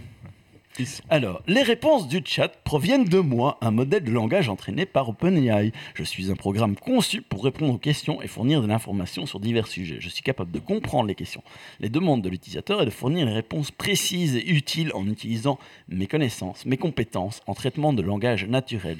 Je suis entraîné à partir de vastes quantités de données textuelles. J'ai été conçu pour être en mesure de répondre à une grande variété de questions sur différents sujets. J'essaie de fournir des réponses précises et utiles à chaque fois que je peux. Mais il est possible que je ne sois pas en mesure de répondre à certaines questions ou de fournir des informations précises sur de- certains sujets. Si vous avez des questions ou des commentaires, n'hésitez pas à me les poser. Je me ferai de mon mieux pour vous aider. Globalement, c'est du question. bullshit. Il a un peu Oui. éludé la question. Alors, globalement, c'est, ça vient des données sur lesquelles il s'est entraîné. Donc, il a eu des textes de référence sur veut qu'il a par- analysé. Par exemple, à ta, ta question euh, où tu n'arrivais pas à coder le machin, ça veut dire qu'il a dû, pendant son entraînement, avoir accès à ces données-là, parce que sinon, il pourrait pas répondre. Ben Exact. oui, c'est exact. Mais euh, ça, c'est, c'est les textes sources qui vont alimenter son truc. Alors, quand tu fais une IA, tu as plein de méthodologies. Je vais pas rentrer dans les détails. Il a scrappé Mais tu as les, les modèles d'entraînement où on va entraîner sur un jeu de texte pour valider que ben, ça comprend bien ce que ça veut bien. Et puis après, tu as tout le reste pour alimenter la base de connaissances. Euh, suivant les entraînements, suivant plein de trucs, c'est très très très très compliqué. Euh, je suis incapable d'expliquer tout ce qu'il y a derrière ça. Je pourrais une fois inviter un Attends, pote. attends, euh, attends. En fait, en fait je... mon, travail, une bonne partie de mon travail, c'est de lire la doc et de balancer des réponses aux gens. Et, et- et j'ai- si, si, ChatG- mais, mais, mais, mais justement, si ChatGPT, il a, a lu la documentation de, de où je travaille. je, je suis à peu près sûr parce que j'ai j'ai eu Il va littéralement des sueurs froides. hein. Je, je suis à peu près sûr, parce que j'ai eu à peu près un milliard d'idées au fur et à mesure que j'utilisais ChatGPT, que dans quelques mois, on va avoir des ChatGPT-like euh, pour des domaines spécialisés. Déjà, Microsoft a annoncé qu'ils allaient faire un chat du même genre. Ils n'ont pas parlé de ChatGPT quand ils ont fait l'annonce, mais bon, c'est clairement ça. Euh. Et le, le- par exemple, tu prends la doc d'AWS. Je, je- là, je vais parler technique, Ouais, mais grave tu prends la doc d'AWS. Prenons, immense. prenons par exemple la doc d'Alfresco. Non, non, ça, ça, non, c'est ça. non, non. Prenons AWS parce que la doc d'AWS, c'est c'est un truc immense. Je pense qu'il n'y a pas beaucoup de produits qui ont autant de doc que ça. C'est vraiment un truc immense, mais imbitable. Serveur Amazon, hein, AWS. Ouais. AWS, c'est les serveurs d'Amazon, donc c'est ce qu'ils ont utilisé à la base pour créer Amazon. et puis qu'ils se sont dit, tiens, on va voir si ça intéresse d'autres gens. Et euh, quand les gens ont vu ça, les gens ont fait, ah ben ouais, ouais, c'est, on veut. Euh, bref, euh, c'est immense comme doc. Tu as un support chez AWS qui fonctionne très bien, mais le problème c'est que euh, ils ont beaucoup de questions. Il y a des moments où ils te répondent un petit peu à côté de la plaque, mais ils sont beaucoup mieux, meilleurs que franchement tous les autres. Euh, ça, y- confirme. on peut pas, on peut pas leur empêcher ça. Mais sauf qu'il y a des fois, tu as juste envie de leur foutre des baffes. Et franchement, là, euh, j'ai eu des réponses que je n'avais jamais eues. J'ai compris des trucs que je n'avais jamais compris, malgré euh, des, des entraînements, des certifications, malgré des, des heures à discuter avec le chat, malgré tout ce que j'ai déjà expérimenté sur AWS. Il y a franchement des francs qui sont tombés. Et puis après, j'ai essayé de trouver dans la doc les, les- les réponses que j'ai comprises là, et j'ai jamais trouvé. Donc je ne sais pas comment ChatGPT a fait, mais c'était juste, c'était fonctionnel. Et, et c'était vraiment bluffant. Tu pourras tester pour la techno de, de, de, de, de- de- Ah, de moi, je- Yves juste après. euh, j'en- sais rien. euh, mais, mais voilà, moi je me dis, si jamais tu as un modèle qui est spécialement entraîné euh, sur euh, Alfresco ou sur truc. Mais oui, c'est ça. oui, alors est-ce que euh, toi Non. tu peux pas par exemple. Non, parce non. que en- entraîner un, un modèle euh, où tu donnes de, de l'information, Mhm. c'est faisable. C'est faisable. Donc il ne tient qu'à toi euh, de faire ça Bah, pour oui. remplacer ton boulot et devenir Mais- fainéant. Non, non, mais le Ne truc. que- t'inquiète pas, Yves. Tu ne vas pas être remplacé par une IA ou un Non, chatbot. non, c'est pas ça le tu problème. vas être remplacé par un humain moins cher que toi. Parce que tes employés sont pas stupides. Ils savent bien que ton service, ils le vendent très cher aux entreprises. Oui, Donc ils vont mais- plutôt prendre un profil junior qui posera les questions au chatbot Voilà. et qui pourront vendre cher. Non, mais il faut, il faut aller visiter les clients. Mais puis après- c'est bon. Oui. Mais par contre, ce qui m'inquiète, ce que tu viens de dire, c'est que Microsoft allait développer son, sa propre euh, Open AI Et sur ce le mettre sur Azure. Le problème, c'est que ouais, sur Azure, et, et surtout, euh, ils vont faire ça sur SharePoint. SharePoint, c'est- le maxi concurrent de, de ma boîte. Oui, mais SharePoint c'est de la merde. hein. Non, mais d'accord, mais, mais s'ils ont ça, on va être obligé de mettre en place chez nous aussi. Mais Non, mais. euh, ça veut dire que ça va le, tomber chez le- moi. le- le mo- le- le modèle, le modèle GPT, c'est un modèle de NLP, donc euh, Natural Language Processing. Mhm. Donc ça permet de comprendre du texte, etc. Et de le comprendre tel que l'humain le, le fait, mais aussi un modèle de génération. Mhm. C'est surtout un modèle de génération d'ailleurs. Euh, c'est pas parce que tu lui donnes de la connaissance qui est capable de te rebalancer que ça remplace un humain. Il y a toujours besoin d'un Mhm. cerveau. Et ça, je vais en parler juste à la fin dans les, tous les problèmes euh, que ça peut soulever. Est-ce que tu as des meilleurs résultats si tu lui parles en anglais ou en français ou Alors, kiff kiff euh, je l'ai fait quasi que en français parce qu'en fait, euh, il y a des moments où je, je lui causais en français. Euh, alors, par- quand tu fais du franglais, il switch d'office sur de l'anglais. Euh, donc, il y a des moments où j'utilisais des termes euh, en tellement de termes en anglais parce que c'est technique qu'il switchait euh, sur de l'anglais. Mais de manière générale, j'ai pas obtenu de différence quand j'utilisais de l'anglais. Il y a des moments où je disais, tiens, tu sais me traduire ça en anglais parce que je cherchais le, le terme que j'avais utilisé dans mon texte en français, je cherchais la, la traduction pour le mettre dans mon code et que dans mon code, je le fais en anglais. Euh, sauf que je ne connaissais pas la traduction et il m'a refait mon truc avec le même sens, avec les termes bien traduits par rapport au, contexte. Euh, J'étais assez bluffé et ça m'a permis d'avancer. Donc euh, voilà. Bref, je reviens sur ce que j'ai écrit. La cohérence des réponses. Donc les réponses sont super cohérentes, contrairement à, à des Siri et, et autres assistants actuels euh, ou à d'autres systèmes euh, du même genre euh, de discussion. On a vraiment des réponses cohérentes qui tiennent compte du contexte. Euh, C'est cohérent du point de vue de la structure, du contenu qui, est, qui est renvoyé. Donc ça c'est vraiment très très surprenant. On a des termes précis qui ressortent. On a un vocabulaire riche. Euh, si c'est quelque chose d'un peu confus ou qu'on a besoin un petit peu de retravailler, on peut lui demander simplement de retravailler, rephraser ou de rentrer dans les détails de certaines parties, qui nous permettent après éventuellement de derrière de faire des recherches euh, sur un moteur de recherche euh, habituel, parce que parfois il faut compléter l'information. Et ce qui est bien, c'est le couplage avec l'API de modération. Donc t'es chiant. Euh, Ça fait deux fois. euh, parce que ça fait enfin un gros clonk en fait. Euh, donc couplé avec euh, l'API de modération qui vient en fait compléter le tout et mettre en évidence quand il y a des problèmes d'éthique, de racisme, euh, de différence homme-femme, etc. Donc ça met en évidence ça, ce qui est super intéressant parce que du coup il y a parfois des termes que tu penses pas spécialement que ça peut être problématique et en fait ça l'est. Ça le met en évidence. Mais la réponse c'est aussi, alors je sais pas si c'est lié à ce truc de modération ou à d'autres choses, mais il y a une nuance dans ce qui est apporté et j'ai parfois une impression de bienveillance. C'est-à-dire que euh, les, réponses sont tellement formulées d'une certaine manière que euh, on a vraiment une impression de politesse, euh, d'être compris dans notre questionnement. Et ça, c'est vraiment agréable dans, le dialogue qu'on fait parce que ça nous permet d'avancer très rapidement. Par contre, euh, la manière dont c'est formulé, les réponses, c'est, on sent que c'est quand même un côté très affirmatif, euh, très sûr de soi, euh, même quand c'est faux. Donc même quand il y a des erreurs fondamentales, on a une réponse qui est très oui oui c'est ça. Comme moi. et, et parfois des, des, choses où dans le dialogue en fait ça se contredit. Euh, alors moi j'ai pas rencontré ce cas-là, mais il y a quand même pas mal de gens qui l'ont rencontré, donc euh, voilà. Euh, des, choses qui en fait quand tu lis toute la conversation, tu te dis mais il a dit ça et puis là il dit ça, mais c'est pas du tout juste. Et par contre quand tu le pointes au truc, il fait ah ben oui, mais en fait ça, ça veut dire ça. Donc c'est parfois un problème de précision, parfois c'est simplement qu'en fait ben, il sait pas.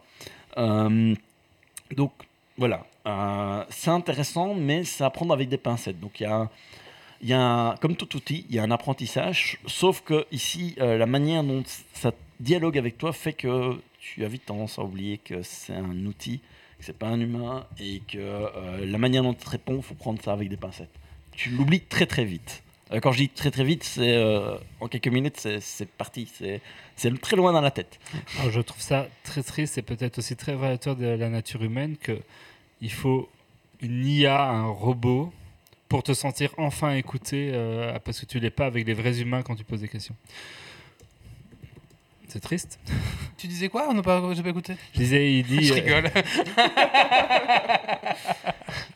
Alors, euh, en termes d'usage, euh, tu peux lui demander de reformuler du contenu, euh, de résumer, d'allonger des textes, de répondre à des questions de connaissances générales ou relativement précises, euh, de faire de la traduction euh, du texte en tenant compte du, du contenu, de générer du code, d'expliquer du code, euh, de trouver des termes adéquats et complexes.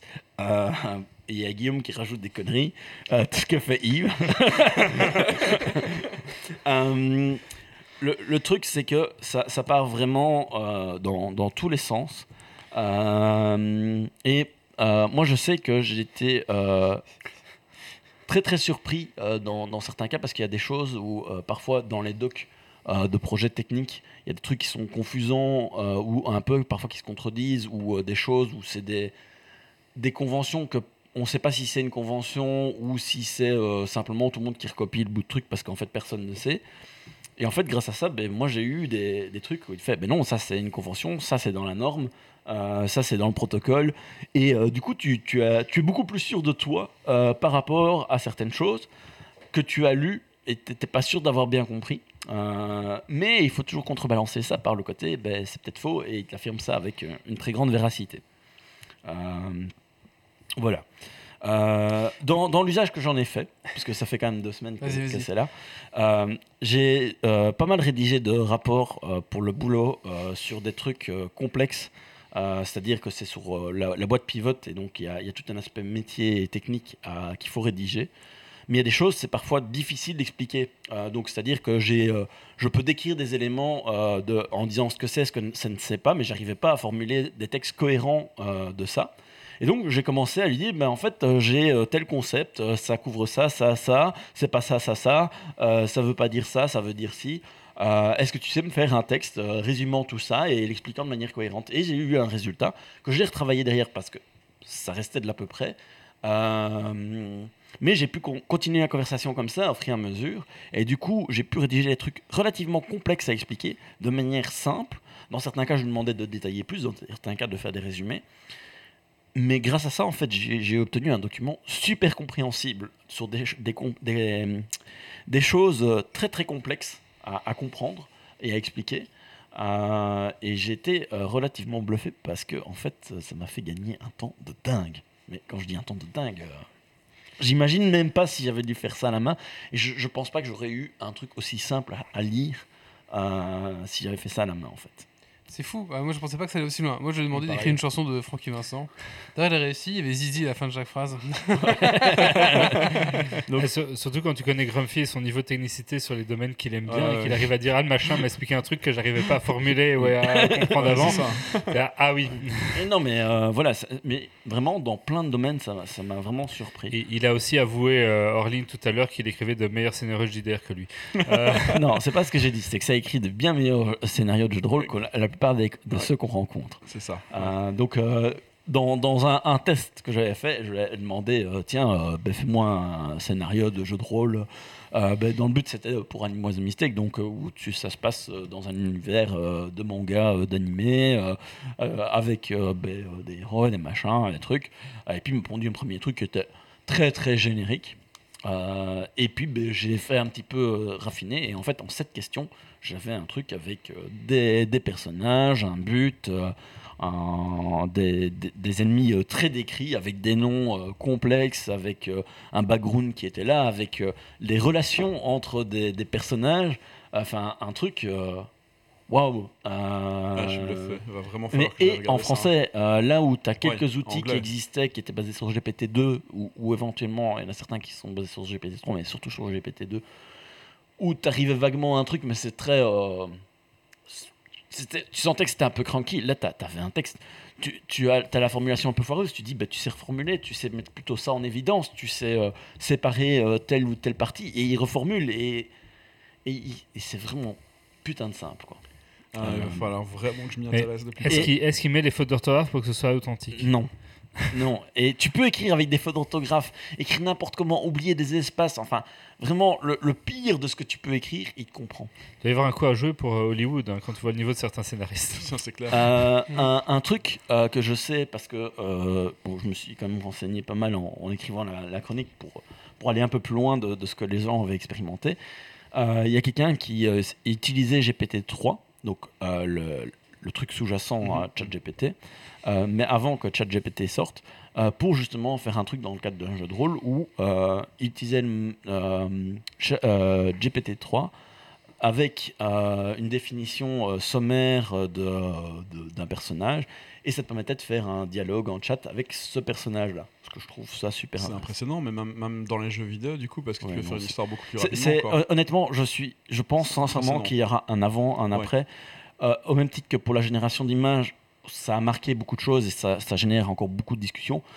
Mais au final, ça n'a pas encore changé tant que ça la donne. Ici, je pense sincèrement que on va vraiment avoir une nouvelle révolution dans les outils Les applications sont informatique bien plus et, et des humaine de manière quoi. générale. Le- la qualité de ce qui est renvoyé sur un, un petit jeu de données qui est très générique, tu te dis, si tu vas sur un domaine spécialisé, ça peut être que bluffant. Yves, dans le Google Doc, je lui ai demandé s'il connaissait Alfresco et s'il pouvait m'expliquer la mécanique. Et euh, tu peux aller la réponse, je te l'ai mis dans le Google Doc. Ah, tu l'as pas là. Ah, c'est dommage. Bref, Je- je euh, je vais après. un petit peu. euh, là, j'ai parlé de Merci. beaucoup de choses. Je vais un petit peu parler des problématiques. euh, et après, je vais euh, clôturer parce que ma rubrique est beaucoup plus longue que ce que C'est je très, l'avais très, très anticipé. intéressant. Euh, les problématiques que ça soulève, ben en fait, au final, ça va être les mêmes que pour les images, que pour tout nouvel outil. Euh, donc, c'est la même chose que d'habitude, c'est-à-dire ben, le jour où il y a eu des livres, les gens ont dit ah, les gens vont plus rien retenir. Euh, le jour où on a eu des calculatrices, les gens vont plus savoir calculer. Euh, le jour où on a eu des appareils photo, ah, il y aura plus besoin de peintre, etc., etc., etc. Quand on était petit, nous, à l'école, ben, la calculatrice, bien souvent, c'était interdit, puis c'est devenu plus ou moins obligatoire. Maintenant, c'est devenu obligatoire. Euh, parce que c'est un outil. Et en fait, il faut juste savoir se servir d'un outil. Euh, L'autre problématique que- que- qui est soulevée notamment par GitHub Copilot, c'est d'où viennent les textes. Alors, dans le cadre de GPT, c'est pas mal sourcé. Euh, allez sur le site d'OpenAI, allez euh, sur euh, ce site-ci que je vais balancer dans le chat tout de suite. Allez voir un petit peu en ligne, vous verrez que les bases de données sont disponibles, on, liste, enfin voilà, ça, vaut, ça vaut la peine. Donc, contrairement à GitHub Copilot, ici, euh, a priori, ça ne devrait pas soulever euh, de problématiques. Il y a le fameux je vais perdre mon boulot. Notamment, euh, on en a un autour de la table. euh, et j'avoue que euh, aujourd'hui, euh, dans les quelques expérimentations qu'on a fait au boulot, il y en a un qui était là. ouais, mais ça change tout. En fait, je dois complètement repenser ma manière de travailler. Exactement ce que je viens d'écrire. Non, mais il y en avait un qui était un peu décomposé, il faut le dire. Alors que son, son boulot n'a franchement pas grand chose à voir parce que c'est surtout le côté euh, creative design euh, qu'il fait. Mais malgré ça, il était complètement décomposé. Donc euh, voilà. Euh, donc il y a le fameux je vais perdre mon outil. mon boulot. Et en fait, c'est là où on se dit, c'est un outil.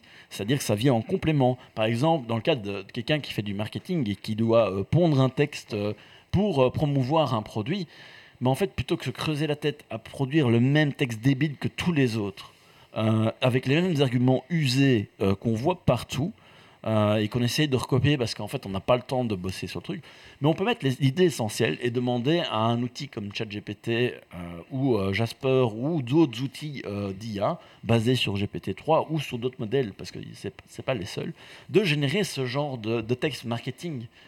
Et du coup, on va pouvoir fine-tuner la chose en apportant, en fait, de bypassant tous les trucs chiants qu'il faut mettre dedans, euh, toutes les, le, truc de base où on va perdre du temps à le faire parce que c'est chiant, mais juste se concentrer sur l'essentiel de notre boulot. Et donc là on a une grosse plus-value. Donc c'est le principe d'un outil, ça. Euh, et tu peux étendre ça à tout. Si tu prends quelqu'un qui doit faire du support, ben, il va pouvoir trouver la réponse, la comprendre, la reformuler, donner des détails, éventuellement adaptés au contexte. Euh, donc ça va avoir un truc beaucoup plus précis. Et les trucs random, génériques, que tout le monde répète ad vitam aeternam, la même question de comment est-ce que, euh, je ne sais pas quoi, euh, j'ouvre une bouteille de Pepsi, ben, il suffit de dévisser le bouton. Ben, plutôt que de répéter en permanence, il suffit de dévisser le bouton, ben, tu, tu simplement, tu, tu as des gens qui peuvent poser la question à un chat qui vont leur dire ben, dévisse le bouton. Et donc le support ne va pas devenir fou à répéter toujours la même chose, mais se concentrer sur les vrais problèmes et faire leur vrai boulot d'aider les gens qui ont un problème réel. Donc moi je trouve ça absolument génial. Et puis, ben, bien sûr, il y a toujours l'utilisation à des fins malveillantes. On va pouvoir avoir enfin des spams mieux rédigés, sans faute d'orthographe. Non, euh, ça, c'est pas possible. C'est le principe des spams. Euh, non, mais. Peut-être qu'ils font euh, des fautes exprès pour faire voilà. des spams. sachant qu'il y a déjà des, des IA pour ça, donc et que ça fait déjà quelques années. Donc non, ça, ça va rien changer. C'est un outil, c'est comme un marteau. tu peux clouer un clou dans le mur ou dans la paume de ton voisin euh, ou euh, taper sur le crâne pour le massacrer. Euh, c'est comment on utilise l'outil qui compte. Euh, et malheureusement, pour ça, ben, on reste des humains et il y a tout le merveilleux du côté humain comme le pire. Mais voilà, alors il y a probablement plein d'autres problématiques éthiques, etc. Mais là, pour moi, les, trucs principaux que j'ai cités, c'est surtout les choses que j'ai vues en premier. Mais ce qui est sûr, c'est que toutes les réactions, j'en ai pas vu aucune qui n'était pas bluffée devant les résultats de l'outil. Euh, des gens qui étaient là, ça change tout, ça remet en question beaucoup de choses. Euh, parce que oui, par exemple, tu prends un étudiant euh, où d'habitude on lui fait rédiger un putain de rapport de stage où ils doivent donner la structure euh, de l'organigramme d'une entreprise, machin, pour bien valider que oui, il a bien interrogé tout le monde, oui, il a bien discuté avec tout le monde dans l'entreprise, oui, il a bien compris c'est quoi une structure hiérarchique ou, ou s'il n'y en a pas, c'est une autre structure. Et demander à un, bot de, de ben, effectivement, tu peux pas valider cet acquis-là. Mais est-ce que rédiger ça fondamentalement apporte quelque chose d'intéressant à l'étudiant? Non. Donc, si ça apporte rien d'intéressant et que c'est juste pour valider un acquis, il y a probablement un milliard d'autres moyens de valider un acquis. Et c'est juste que, euh, ben voilà, il faut peut-être qu'il y ait des choses qui évoluent. Euh, et que demander sempiternellement les mêmes trucs débiles aux gens, ben peut-être qu'il est temps euh, de voir. euh, Sans une petite de rancune. faire un- un- un- Non, non, c'est pas une question de rancune, mais c'est juste une question de. Quand tu vois le nombre de gens qui ont des, des boulots débiles où ils refont en même temps des, des trucs qui ne les plaisent pas euh, et que ça peut être remplacé par un outil. J'insiste, quand ça plaît pas aux gens, parce qu'il y a des gens qui aiment bien faire des choses répétitives. Donc il faut laisser aussi la place à, tout le monde. Mais là où tu as des gens qui sont déçus de leur boulot et qu'on peut leur amener des choses plus intéressantes, là où euh, une petite entreprise, par exemple, ou euh, une petite association peut pas se payer euh, un marketing, des, gens qui vont vendre leurs leurs services, qui vont promouvoir l'association, etc. Ben là, en fait, on va leur donner des outils qui leur permettent de, de pouvoir aller plus loin. Donc, moi, je trouve ça vraiment très intéressant. Et je ne sais pas ce qui se passe dans le chat, mais je vais. Il y a Rodani qui dit ChatGPT génère-moi la suite du scénario de Stargate. Ouais. Mais Mais pourquoi pas tu as raison, mais en fait, quand tu as des gens qui disent euh, ouais, je vais- ils ont peur de perdre le boulot ou que ça va perdre des emplois, euh, ça va muter les choses. Mais de facto, il y a des gens dont leur emploi n'aura plus de raison d'être, et ils vont le perdre, et il y a des gens qui ne seront pas capables d'aller vers autre chose. Oui, qui seront mais plus capables d'évaluer. En fait, C'est parce que toi, t'aimes que- bien. Oui, mais tu vois, alors, on serait toujours avec des allumeurs de, de lampadaires, on serait toujours avec des vendeuses de- d'allumettes. Je Euh, dis pas que c'est pas intéressant, que voilà. c'est comme ça que ça va, mais, mais réellement, quand il y a des grosses révolutions Oui. industrielles ou technologiques Oui. comme ça, des gens perdent leur boulot. En effet, ça crée d'autres emplois, ça crée de nouvelles choses. Il est clair que ça va déstabiliser la société. qui, qui, qui, qui suivent pas le train. Il, est, clair que ça va déstabiliser la société, qu'il y a des gens qui vont pas pouvoir suivre le train. Ça, c'est clair. Euh, et ça va probablement aller très très vite, euh, parce qu'on le voit pour les images à quel point ça a été vite, à quel point il y a déjà une utilisation professionnelle de textures générées par de l'IA, par exemple, alors qu'avant c'était des banques de données qui étaient payées, c'était des gens qui étaient payés à aller faire des photos d'un meuble, euh, à outils plus les bains de pied juste pour avoir la bonne texture. Mais malgré tout, il y aura toujours à un moment donné des gens qui vont demander quelque chose de particulier où il faudra un humain réel derrière parce qu'on veut de la haute valeur ajoutée et on payera le prix pour ça. Mais voilà, il y, a- un moment donné, euh, c'est clair que on dit toujours on peut pas arrêter le progrès. Si on peut l'arrêter, euh, ça, ne- ça ne résoudra pas tout. Euh, effectivement, il y a des gens qui vont probablement être mis sur le côté. Mais je pense que euh, on, on n'est qu'au tout début et à mon avis, on va avoir du temps de s'adapter parce que ça peut pas être du jour au lendemain où on, va pivoter totalement sur un modèle où on va tous des, des IA dans tous nos domaines. Euh, mais euh, je ne sais pas ce qui se dit sur le chat. Il y a Zito qui met The server experience an error while processing your request. Il dit J'ai tué ChatGPT, je lui ai demandé ce qu'était un zitophile. Alors le problème de ChatGPT, c'est que en fait, euh, au tout début, ça allait, mais là cette semaine-ci, c'est devenu une catastrophe. Euh, la semaine dernière, il y avait moyen de dialoguer sans souci, mais en fait, il il y a eu beaucoup trop d'utilisateurs. C'est une des applications sur le web qui a eu le plus grand nombre d'utilisateurs le plus rapidement possible. Ah. Euh, il a dépassé le million en je sais pas combien de jours, mais c'était.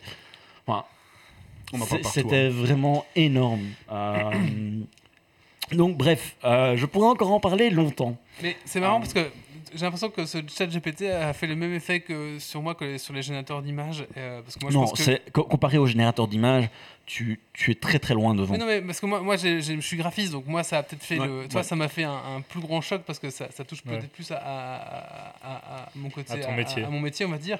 Et, je- et, euh, et, euh, et je sais plus où je veux en venir. Et du coup, oui, on a aussi, du coup, après, là, on a vu notamment cette semaine, euh, j'en ai parlé sur le Discord, pas mal de gens qui ont, de, de mon Facebook notamment, qui ont commencé à mettre des trucs euh, stop euh, IA image generator, nanana, parce oui, que ça, c'est le je vais perdre mon boulot, Parce que voilà. je, je veux me protéger, etc. mais, comme je dis, les mecs qui, qui utilisent- Bon, après, c'est sûr, si, si vous êtes une, une boîte de jeux de rôle et que vous payez pas un artiste, vous payez une IA, après, ça dépend. Si vous êtes un gros éditeur, alors je dis, allez crever. Mais après, si vous êtes un tout petit éditeur, bah, peut-être qu'utiliser généra- des images générées, c'est c'est une bonne solution pour réduire vos coûts. Maintenant, voilà, c'est comme tout. Quoi. Maintenant, quelqu'un qui veut vraiment payer de la, de la valeur ajoutée et euh, une grande marque ne va jamais utiliser un- des images générées par euh, l'IA parce que ça ne sera pas vraiment le détail. Par contre, c'est un super outil. Vous allez chez le client. Le client, euh, le client ne sait jamais ce qu'ils veulent. Ils n'ont pas d'idée. Ouais, ça permet Vous sortez de- votre de- générateur, vous dites allez tac tac tac, on commence un petit peu on- avec l'IA, on cherche un peu des idées avec le client, machin, un truc machin. Ouais, à un moment donné, clac, le client dit mais c'est ça que je veux, et à partir de là, vous retravaillez sur D'ailleurs, par rapport aux images, il est vrai que si on se concentre que sur du Dali ou du Midjourney, euh, on se dit, bah oui, il n'y a pas d'art dedans. euh, parce que, bah oui, ça sert juste à générer des trucs. Et effectivement, oui, il y a quelques choix euh, à faire. et le choix en soi, c'est déjà, on pourrait déjà se positionner comme artiste pour ça. Mais quand on prend par exemple le travail avec Stable Diffusion, qu'on fait en local, etc., il y a une très bonne vidéo faite par Jazza et son frère Chad de Chad Diversity où euh, il travaille justement sur avec Stable Diffusion. Euh, je pense que c'est cette vidéo-là, je suis pas sûr. euh, où en fait, euh, tu as Chat qui euh, génère des images avec Stable Diffusion, mais se rend compte que ben, il n'arrive pas à avoir le résultat qu'il veut, mais il y a une partie qui lui convient. Et donc, ce qu'il fait, c'est qu'il génère toutes les parties qui lui conviennent. Et une fois qu'il a ça, en fait, il fait des masques et il rassemble tout sous Photoshop, GIMP ou ce que tu veux euh, de l'image. Et puis il repasse ça dans l'IA pour lui dire bon, ok, maintenant tu, tu fais un truc cohérent de ça. Et il obtient l'image qu'il veut. Mais du coup, euh, c'est pas 5 minutes pour générer une Non. image, c'est- peut-être une heure euh, parce que ben, il y a vraiment un travail de sélection, de changement de paramètres, il y a une connaissance technique à avoir et un choix artistique posé. Et là, tu vois que c'est un vrai travail artistique qui, qui a une vraie réflexion, une vraie démarche derrière. Et quand tu vois ça, ben, tu ne te poses même pas la question de te dire c'est pas de l'art. C'est de l'art. C'est- Tu peux pas le remettre en À question. quand l'IA pour la musique hein Ça, ça existe déjà depuis Pour la musique, la musique, la musique pop, etc. Lui Ouais. demandait de faire Ouais, générer une, ouais, un, un morceau complet de pop. Ce qui, est, Ça ce qui est le plus choquant là avec le texte par rapport aux images, c'est que les images en termes d'application, ça reste beaucoup plus limité que, Oui. que un truc de texte comme ça qui peut coder, qui peut faire des En fait, scénarios, le, qui le peut truc faire. C'est texte, monstrueux. c'est que c'est vraiment pour moi euh, l'aube d'une révolution dans le sens où on va avoir des IA. Pour moi, ça, ça ne peut que arriver. Donc c'est pour ça que je dis, j'affirme ça. C'est, euh, on va avoir des IA spécialisées dans le domaine. Euh, t'as- t'as déjà plusieurs témoignages de gens qui ont dit qu'ils ont des, des maladies que personne ne savait dire ce que c'était. Ils ont posé la question à ChatGPT en disant, ben voilà, j'ai des symptômes machin, machin, machin, bidule. Euh, les médecins m'ont déjà dit, euh, c'est pas ça, c'est pas ça, c'est pas ça. Euh, L'IA leur a proposé une ou deux trucs. Ils ont été revoir leur médecin et ils ont dit, ben voilà, est-ce que ce serait ça ou ça? Et le médecin en fait oui. Et donc, tu as des gars, ça fait des années qui galèrent, qui n'arrivent pas à se soigner, et du jour au lendemain, parce que tu as un, un contexte de données compilé, remis ensemble, recroisé, on arrive à détecter des trucs sur une IA qui n'est même pas spécialisée en médecine. Donc, je veux dire, on va avoir des outils. Alors, ça doit être utilisé par des médecins, parce qu'il faut derrière un feedback humain. Bien sûr. Mais... Au même titre que moi, quand je génère du code, j'ai- relu ce que j'ai truc. Il y a des moments où il y avait des trucs qui étaient incohérents, oui. Mais l'aide que ça amène, le fait que tu ne dois pas avoir euh, une connaissance absolue dans les choses, mais que tu dois juste comprendre, savoir que ça existe et pouvoir comprendre ce que tu vois, c'est un tout autre niveau. Euh, et c'est du coup, les trucs débiles d'apprendre par cœur, c'est fini, véritablement fini. C'est plus la compréhension, la réflexion qui est mise en avant, qui est notre spécialité humaine. Euh, retenir un dictionnaire par cœur, c'est Sachant cool pour l'exercice, mais ça s'arrête là. Le par cœur depuis Internet et la facilité de faire des recherches avait déjà pris un bon coup Oui. Euh, Mais, mais voilà, mais ce qui va être dingue, c'est qu'on aura ça dans les poches, parce que, enfin dans les poches, c'est- à peu près déjà le cas. Si, si, Ça- ça va euh, arriver D'office, mais tu dis, on reparlait d'Alexa et Google Home, bah, dans, dans un an, tu as un Alexa ou Google Home avec une, une, une Ouais. IA pareille. alors, Et l'interaction, ça va être encore un cran au-dessus. Je voulais juste faire un dernier truc, c'est qu'il y a un concours. Je, je l'ai vu aujourd'hui, je ne l'avais pas vu avant, euh, sur euh, ben, des prompts à mettre. Donc c'est vraiment le côté interactif euh, du chat. Euh, il y a moyen de gagner 500 dollars. c'est un concours organisé du coup par OpenAI. Je vous tape le PDF du lien. J'ai pas encore lu euh, le, concours exact. Je ne sais pas si c'est ouvert au monde entier ou c'est juste réservé aux États-Unis. Euh, mais voilà, euh, ça peut être intéressant, au moins de regarder, parce que ça, ça peut être intéressant pour l'exercice. Sinon, ben voilà, euh, sachez que pour si vous utilisez euh, OpenAI et les serveurs d'OpenAI, il y a un moyen euh, en tant que dev d'avoir euh, une interface euh, pour avoir accès à l'API et donc et, faire des trucs particuliers avec un entraînement spécifique de l'IA. Il y a une, customisation qui est possible. Alors je ne sais pas si ce sera gratuit, payant, voilà. Ce que moi j'attends, c'est un truc à la Stable Diffusion, c'est-à-dire quelqu'un qui prend le modèle de données derrière, le tape dans une interface indépendante qu'on peut utiliser en local. Euh. Ça, je suis vraiment impatient de, voir ça, parce que j'ai déjà un petit peu regardé, mais c'est pas très très simple euh, à faire. Euh, mais voilà, ça c'est mon truc parce que en ligne il y a trop de moments où ça bug et je suis vraiment curieux de pouvoir jouer avec ça sur ma machine, customiser le Ah truc, oui. réentraîner. euh, Il y a des requêtes que tu peux pas mettre en ligne, quoi. Si ce sont des requêtes qui sont euh, spécifiques à une boîte et que c'est pas encore connu à l'extérieur, tu peux pas vraiment appeler euh, Ouais. ChatGPT avec ça, quoi. Oui, moi j'ai eu des problèmes d'ailleurs. Il y a des moments où je voulais rédiger un truc. et puis, Ouais, euh, ouais. Tu dis, ah, Ah non, ça, ça pas. j'osais pas. Ouais. Bref, euh, voilà. Waouh, impressionnant. En tout cas, euh, ouais, super, super Donc intéressant. euh, oui, pour moi, le- le- la grosse conclusion, et c'est la conclusion que j'ai eu beaucoup de gens dire, c'est que c'est une véritable révolution. Euh, là où les images, effectivement, tu disais, ça, ça touche le métier euh, créatif d'image, euh, même vidéo. Euh, ici, on est, on est bien plus loin et je pense que c'est un changement profond de la société qui, qui, qui s'initie. Waouh. Yves, j'ai demandé que à, à, à ChatGPT de m'écrire euh, le code, euh, enfin du code euh, pour me connecter à l'A- à l'API de D'Alfresco. J'ai mis le, j'ai mis le résultat si tu veux. Mais alors, j'ai- regardé justement euh, ce qu'il a fait. je crois que c'est du Python. Hein, je crois qu'il a fait. Euh, ouais, mais en Mais ça, tu, tu lui dis, euh, donne-moi en- Dans- un autre langage, Ouais. il te le traduit. hein. Il a fait une bonne défi- en fait, il a fait une bonne définition de, de ce qu'était Alfresco, de, de ce qu'on faisait. Ouais. Avec, enfin, ce ce qu'il a mis est tout, ce qu'il a mis est juste en fait. Euh, et euh, l'accès aux API aussi. euh, Et est- sachant est que c'est des connaissances qui jusque 2021. hein. Ouais, Donc, c'est euh, même pas encore la dernière. Non, non, mais c'est impressionnant. Alors, pour, pour ceux qui ne regardent pas en vidéo, euh, Yves est blanc. Yves est tout blanc. ça. C'est ça. Tu mets un petit verre de rhum, Yves. pour ça. Non, mais le pire, c'est que je suis chaud pour introduire ça au travail. C'est vraiment très intéressant en tout cas. Bon, écoutez, oui, merci clairement. beaucoup. Franchement, euh, voilà. Et si vous voulez travailler là-dessus, euh, honnêtement, moi je suis chaud de, de monter un truc, j'en sais rien, mais j'ai envie de travailler avec L'année ça. quoi. prochaine, vous êtes tous remplacés, euh, les chroniqueurs, bien sûr, par. euh, Et euh, ma rubrique a été coécrite euh, en partie avec euh, ChatGPT parce que je lui ai posé plein de questions pour écrire et formuler. Bah, c'était très clair. Hein. Euh, Merci beaucoup, merci Merci. beaucoup. Un, un petit coup de cœur, coup de gueule, peut-être Doc Non, ou Yves, peut-être. Yves, Oui, oui, ou ça, tu, ça va tu, Non, mais je tu- peux, je tu- peux. tu Oui, oui, je, je Coup de cœur. Euh, Coup de cœur.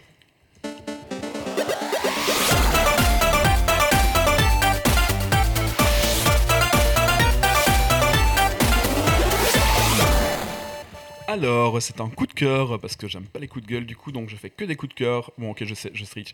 Euh, c'est un coup de cœur pour le jeu Ixion. Alors, Ixion est un jeu de gestion, de stratégie, de survie dans l'espace, euh, façon euh, Frostpunk. C'est très frustrant, très frustrant, pardon, très compliqué, et on doit tout gérer tout le temps en permanence, sinon l'équilibre on le perd très très vite et on meurt, enfin tous nos, settlers meurent. Bref, c'est un, jeu vraiment très intéressant si vous êtes fan des, jeux de, stratégie, des jeux de survie. C'est pas un truc où il faut aller chercher, euh, enfin vous n'avez pas un bonhomme à la première personne, vous allez chercher de la bouffe, etc. Non, non, c'est un jeu de stratégie, c'est un peu un, un Les Sims quoi, mais, euh, mais hum, plutôt un, Frostpunk, on avait comparé. Ouais, Frostpunk, c'est- un Frostpunk en fait, voilà. Donc euh, on, on plug des trucs à gauche à droite dans le vaisseau pour le faire évoluer, et puis on doit récupérer des ressources dans l'espace pour pouvoir maintenir le vaisseau à flot et ouvrir des secteurs parce qu'on a en permanence des gens mm, qu'on doit, f- on doit faire croître la population pour pouvoir avoir plus de services au niveau du vaisseau et ainsi de suite. Euh, c'est vraiment très très compliqué. Là je suis au, chapitre 2, j'en ai déjà pour 10 heures de jeu, et euh, hier en faisant une petite erreur, j'ai euh, tout perdu en moins d'une heure. impossible, impossible de s'en remettre. C'est impossible de rééquilibrer derrière. C'est un jeu que je vous conseille vraiment si vous avez un peu, un peu de temps et surtout si vous n'êtes pas vite, pas vite, pas vite frustré. c'est vraiment un jeu à faire. Vraiment la Frostpunk. Alors du coup, si vous cherchez un jeu facile, bah, jouez pas ça, ça sert à rien. voilà. Oui, j'ai vu qu'il y a pas mal de gens qui jouaient pour l'instant, c'est un, peu la- c'est un peu la hype du moment, ouais, ouais c'est ça. Bon, écoutez, après ChatGPT, euh, on va parler de Pokémon. Et c'est Doc Gaver qui nous a préparé, qui va nous parler de la cosmologie de Pokémon, car oui, comme euh, les Chevaliers du Zodiac, il y a une cosmologie des Pokémon. Si vous ne le savez pas, vous allez apprendre ça encore ce soir. Ouh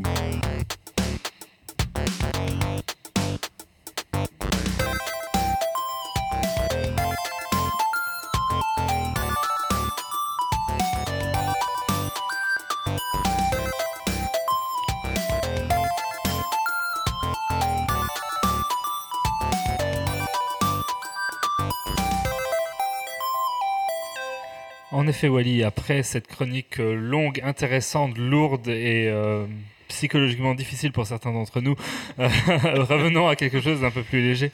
Donc la cosmologie de Pokémon. Un jour, ce fut le commencement, et ce commencement se personnifia sous la forme d'un œuf, un unique œuf.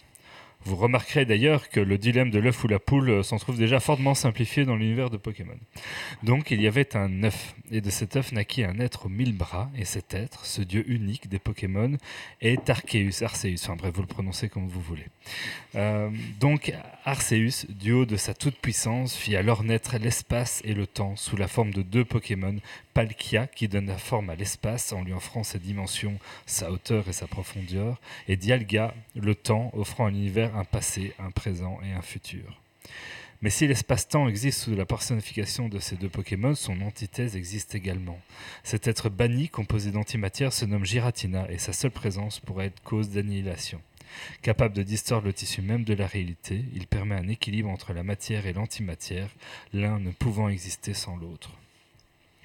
Pour éclairer cet univers nouvellement créé, apparut alors Ultra Necrosma, le grand radieux, le maître de la lumière qui se euh, déversa dans l'univers.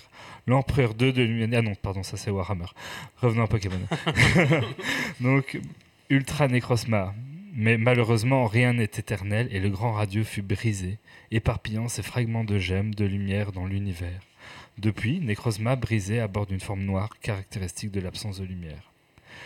Pendant ce laps de temps, un phénomène apparut donnant naissance à Cosmog, qui devinrent les étoiles et les galaxies.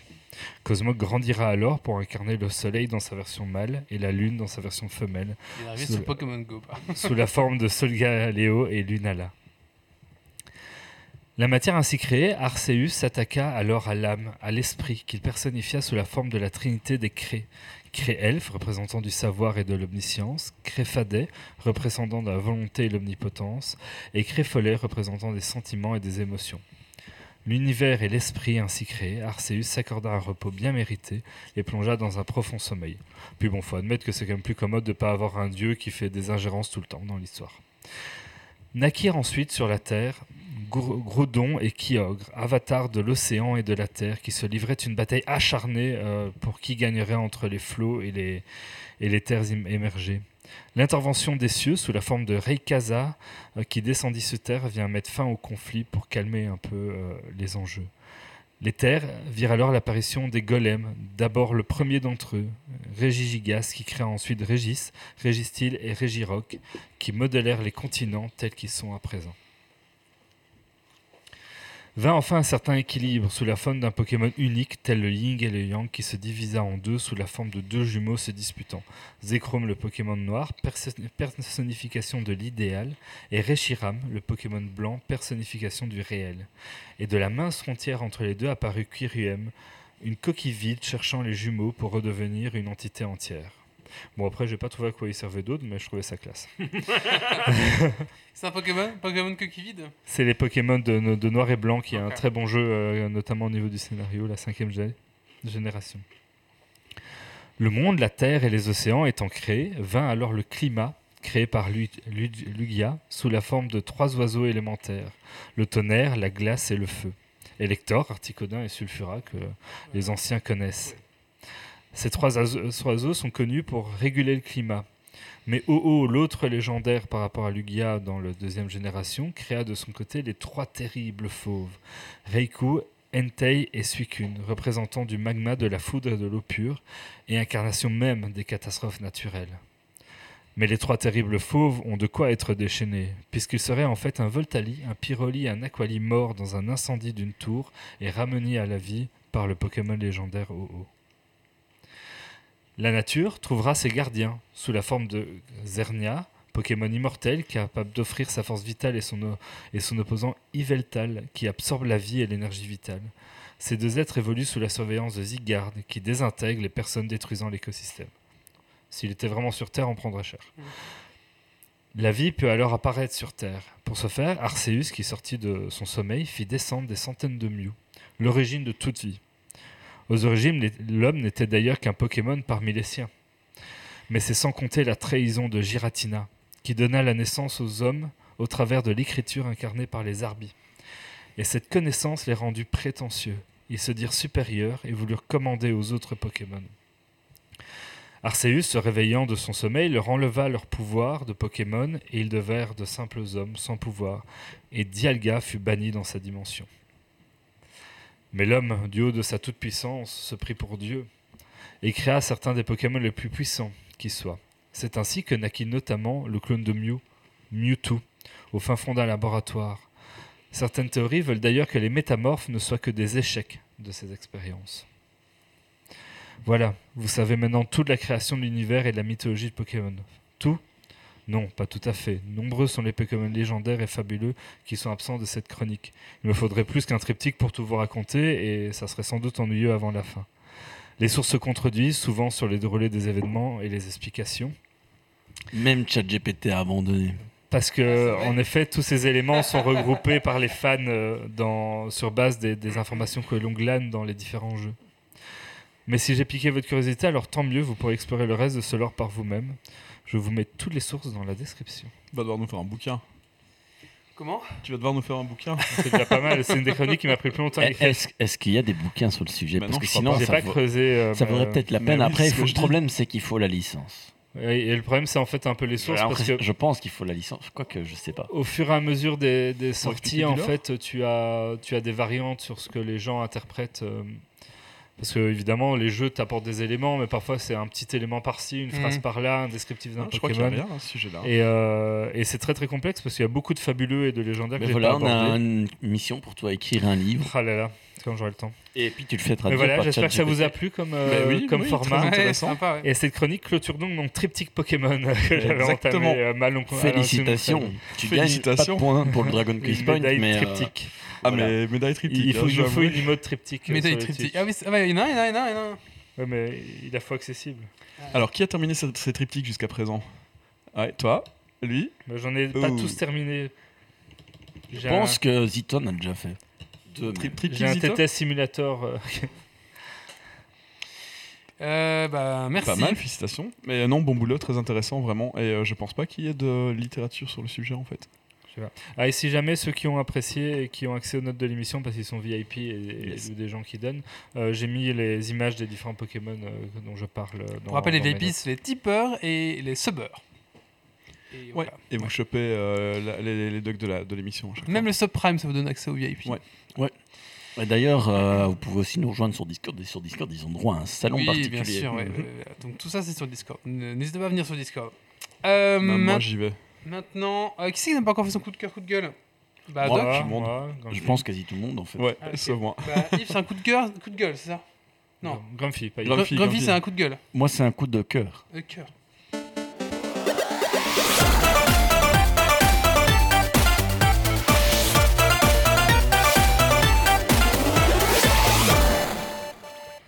Alors, j'aurais pu faire sur ChatGPT, mais j'en ai fait ma rubrique. Donc, je ne vais pas le faire sur ChatGPT, mais ça aurait pu être là. J'aurais pu ici faire un coup de gueule euh, sur euh, Amazon Prime Video et ces trucs en néerlandais, mais euh, voilà, je l'ai déjà dit. Donc, je vais me concentrer sur mon coup de cœur, qui est un roman. Alors, je suis au tout début, mais je, je- vais plonger dedans vraiment très très bien. C'est un cycle, ça s'appelle Terre-Mer. Donc c'est la- fantastique. Euh, C'est euh, une série de romans et de nouvelles écrites par Ursula K. Le Guin. Euh, et ça raconte ben, des aventures qui se déroulent sur Terre-Mer, qui est un monde constitué de nombreuses îles où la magie est monnaie courante. Et là, on suit les aventures de, de quelqu'un qui maîtrise de la magie. Alors, vu comme ça, tu te dis, bah oui, c'est un bouquin comme un autre, mais c'est bien écrit, c'est très sympathique, l'univers est relativement euh, complet et intéressant, et donc euh, voilà. Pas mal, merci. Merci, merci. Et on enchaîne avec Doc qui nous fait un coup de cœur aussi. Oui.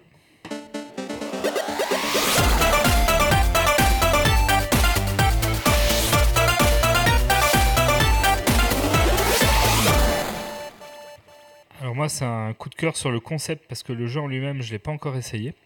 Mais donc euh, je l'ai ici, c'est un jeu, en fait c'est les micro-games, c'est un truc que j'ai découvert euh, grâce à une amie récemment. Euh, j'ai ici la bataille des pâtis sorciers, c'est un jeu de, 20, de 30 minutes pour deux joueurs. Mais l'idée surtout intéressante, c'est que ben, ça ressemble un peu à une pochette dans laquelle on pouvait ranger des cartes ou un peu les pochettes de permis, enfin genre de trucs là. Et dans cette pochette-là, en fait, on va avoir un, jeu sympa à jouer, mais qui tient vraiment dans votre poche quand vous allez en balade ou vous voulez pouvoir sortir un jeu de société facilement. Et euh, donc ici, ben, dans le magasin, ils avaient plus que celui-là, c'est un jeu à deux joueurs, mais ils font aussi des party games qui vont jouer de 3 à 8, ils font aussi des jeux solo ou, euh, ou à plusieurs, mais le genre de jeu un peu où il faut résoudre des situations et donc tu peux le faire un peu à, plusieurs ou seul. Et, euh, et j'aime vraiment bien le concept d'avoir comme ça un petit jeu de société qui tient dans, ce format de ultra poche en fait. et donc voilà, peut-être à, vous redire quoi une prochaine fois après l'avoir essayé le jeu en lui-même, mais le format il, me plaît beaucoup en tout cas. Merci. Pas mal. Écoutez, maintenant il est temps de passer au Super Dragon Quiz Point.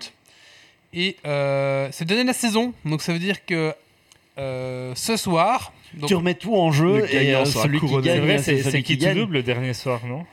On peut. euh, non, parce que faut pas faire trop gagner trop, trop de points, vous savez. Il y a une nouvelle règle maintenant dans Mais même c'est temps, c'est 15 points maximum. Même qui tout double, on va pas réussir à 80 points. hein. Ah, bah non. Non, si, qui si on double. qui tout double. Ah, qui- ah oui, Si on qui- double tout. Et Lui, alors- il a, lui, il a rien. Et nous, on double. Et nous, on double bon. le point existant. Ah. 100 points versus 80, ça reste quand même 100 Ça points. reste, ça reste, ouais. Si moi je double parce que je participe, j'ai fait le questionnaire. Ah bah, Ah, c'est- Ah oui. Bah oui, t'as 6 points. au on lieu te laisse de- les 6 points. Euh, du coup, euh, alors ce soir, donc il y aura un jeu à gagner, ça va être Baldur's Gate, c'est ça hein 1, 1, 2 plus le DLC. Voilà. Donc, euh, un très très beau cadeau. Donc ça c'est pour les gens de la chatroom. Pour, les gens, pour le, la personne qui aura le plus de points à la fin, donc euh, de ce Dragon Point, mais totalement de, de le global de toute la saison, donc ce qu'il a accumulé pendant toute la saison, euh, il y aura un objet de la boutique geek de son choix à choisir. Donc vous êtes dans notre boutique, que ce soit geeksleague.be, il y a un onglet boutique et vous prenez ce que vous voulez et on rince. Bah, un objet bien sûr. Oui, oui. et on vous envoie ça euh, pour Noël. Euh, donc Alors, ça, c'est il faut juste plus prévenir. Wally euh, quand vous allez faire votre sélection, comme ça il désactive les trucs chers dans la boutique. Non, non, je m'en fous. euh, Allez-y, c'est- c'est- ça sera CyberGhost Ouais. qui paiera. Mais sauf- sauf que de toute façon, on, on gagne pas d'argent euh, dans la Non. boutique en fait. hein. C'est tout. euh, Si, si, tout hein, maintenant ils ont fixé, Ah, ils ont hein, fixé ils un- ont fixé maintenant les nous prix, on peut plus obligent. choisir. Donc ils nous obligent Ah. à gagner un peu d'argent. Mais D'accord. avant, on, a- on pouvait choisir une marge de zéro, mais maintenant on peut plus. C'est pas grave.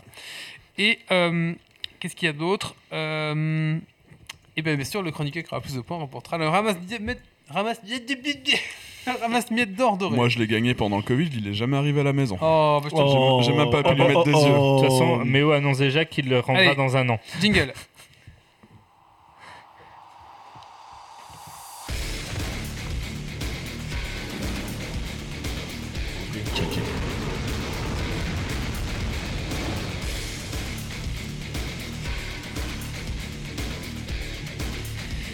Alors, est-ce que vous êtes prêts? Non. Est-ce qu'il faut chercher sur internet ou pas? Alors, comme c'est bientôt Noël, en plus c'est le dernier, dernier épisode avant, avant bien sûr, la- la- avant Noël, donc la pause, donc on reviendra en janvier, hein, je vous ai préparé un petit quiz sur les séries de Noël ou films de Noël Oh, en général, ou qui se passent à Noël, voilà. Oh mon dieu. Donc je vous passe un extrait, ça peut être euh, Ah, un c'est extrait un du film, ça peut être, Oh euh, mon dieu, ça va être l'horreur. ça peut être euh, du texte. Alors, ne regardez pas. Est-ce que je peux appeler ma femme Ça peut être du texte, ça peut être un générique, ça peut être machin. Il me faut Bon, le la chatroom, on compte sur vous. le nom hein. du film ou de la série. Alors c'est parti. Le premier. Ça arrive. rien. Oui, ça arrive. ça- c'est- c'est- Pourquoi c'est aussi long Voilà. Je peux pas regarder. Non, regarde pas, attends, s'il te plaît. hein. Les Gremlins? Non. Mr. Bean? Oui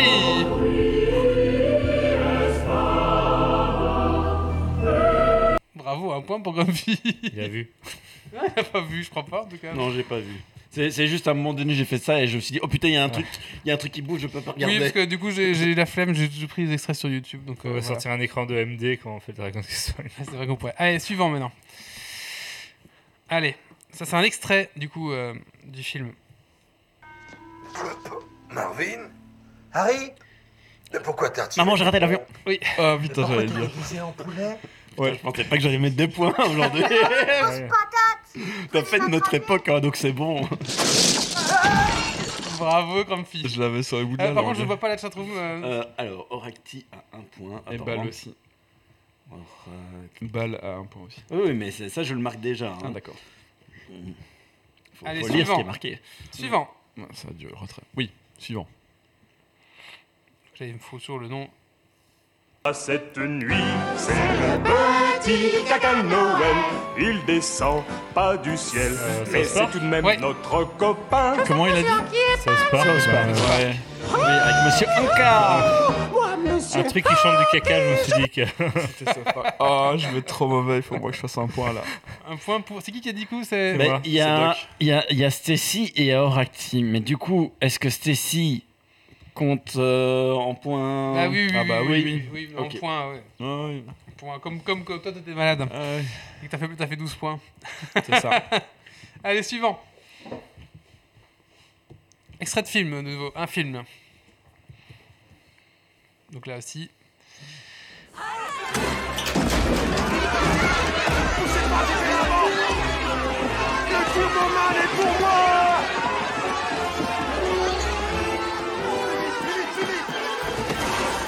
La journée sans fin. Non, Charlie la chocolaterie. non, Sharing Christmas non. La course aux jouets Oui, Merci, Val Ah, je regardais pas. Merci, Bal. après il disait les Turboman, il voulait les Turboman. voilà. Oui, Turboman, j'aurais trouvé. Mais- Et donc, oui, c'était la course aux jouets. Et j'avais joué en tête, mais je savais pas que c'était le titre. Ah, bah bravo, balle, balle 40. Allez, suivant.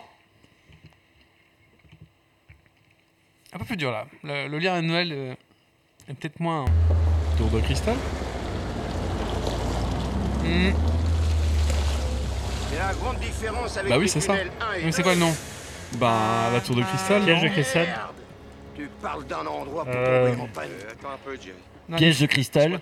Mais il me faut le nom du, du, du film. Bah, Piège de cristal, c'est le nom du film. Die Hard. D'ailleurs, ouais. Mais lequel D'ailleurs, D'ailleurs, pièce de cristal. Die Hard 1, D'ailleurs, Non. 3. 2, Non. Die Hard D'ailleurs, 2. D'ailleurs, Mais c'est quoi le nom du C'est moi, j'ai dit Die Hard 2 Die Hard Il y a un 2. nom, voilà, Die Hard 2. Euh, bah, d'ailleurs, 2 et la. 58 minutes pour vivre. Non, Non. Ah, mais je me Bah si, Die Hard sur 2, Internet. c'est 58 minutes pour vivre. c'est pas une. Là, c'est une journée en Et enfer. c'est Une Die journée en Hard enfer. 2. Une journée en enfer. Die Hard 2. C'est Die Hard 2, une journée en enfer. Non. Ah non, Non c'est 50 minutes pour vivre. Oui, je valide. Enfin, Grumpy dit vrai. Ah bah merde alors, je me suis trompé alors. Bon, bah, j'avais dit euh, tour de cristal. Bah, et c'est pas c'est Piège de cristal. 2, mais Tour de Cristal et Hard 2, c'est pas pareil, si Euh, piège de cristal, c'est le 1. C'est le 1, voilà. Et Ouais. Oui, il tu, fallait le tu- deux. tu disais, c'était quoi? Le 2, il se passe à Noël. C'était euh, Journée en la enfer. journée en 58 enfer. minutes. Je crois que c'est le 3, ça. C'est le 3 alors Ah, peut-être ou alors c'est le 1. Ou c'est autre chose. Ah, c'est le 1. Je- j'étais- Ah, ouais, c'est le 1 alors. Bon, bah écoutez. C'est- c'est- Du coup, qui a le point Bah, euh, Bah, Yves. Oracti a... a un point. Et Yves. Yves a un point. ok. Attends, autant pour moi. Deux, deux secondes, je note. Oui, oui, oui, J'ai bah, euh, le- L'honneur. sauvegardé l'honneur. Voilà, je suis. euh, Allez, t'es prêt? C'est bon, allez, suivant. J'espère qu'on va pas se faire striker avec cet extrait, on verra, mais bon, je qu'on s'en fout un peu. L'étrange Reine de Noël de Monsieur Jack. Oui, Oh Oh mince. putain, comment j'ai pu louper ça Joyeux Noël J'étais pas sûr, je me suis dit, il va bien sortir moment donné. Tu es sans doute timide. Ouais, moins, moins 20 points pour Wally qui se gourre, moi je dis aussi. oui, bah. c'est parce que c'était généré par ChatGPT, il a fait une Non, erreur. mais il a 30 points d'avance, moins 30. Ouais. Allez, suivant. C'est bon, Grumpy? Attends, deux Grumpy, il a secondes. 15 000 fenêtres ouvertes. C'est Allez, c'est parti. Là, encore, euh, en- encore un extrait euh, de film.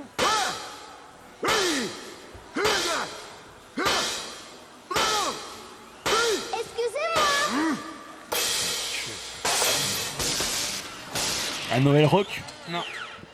Le Grinch? Oui. Oh mince. Merci Zito. Mais je regarde pas la chatroom. Il faut- C'est important de remercier les gens qui nous aident dans la vie. Allez, il reste deux, il en reste deux. J'ai pas, j'ai pas fait trop de points exprès euh, pour pas que gagner trop de... non, c'est pas vrai, c'est juste que les extraits, il faut les trouver. Allez, suivant. Donc là, il y a eu moult... euh,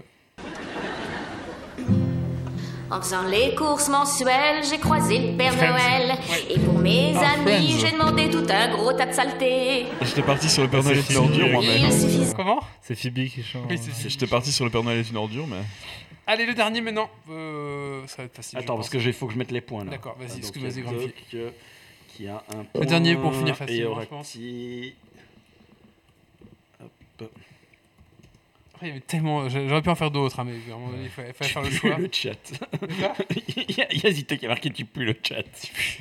Non, Allez. tu pues le chat, tu pues. c'est Dernier. Attention, vous êtes prêts?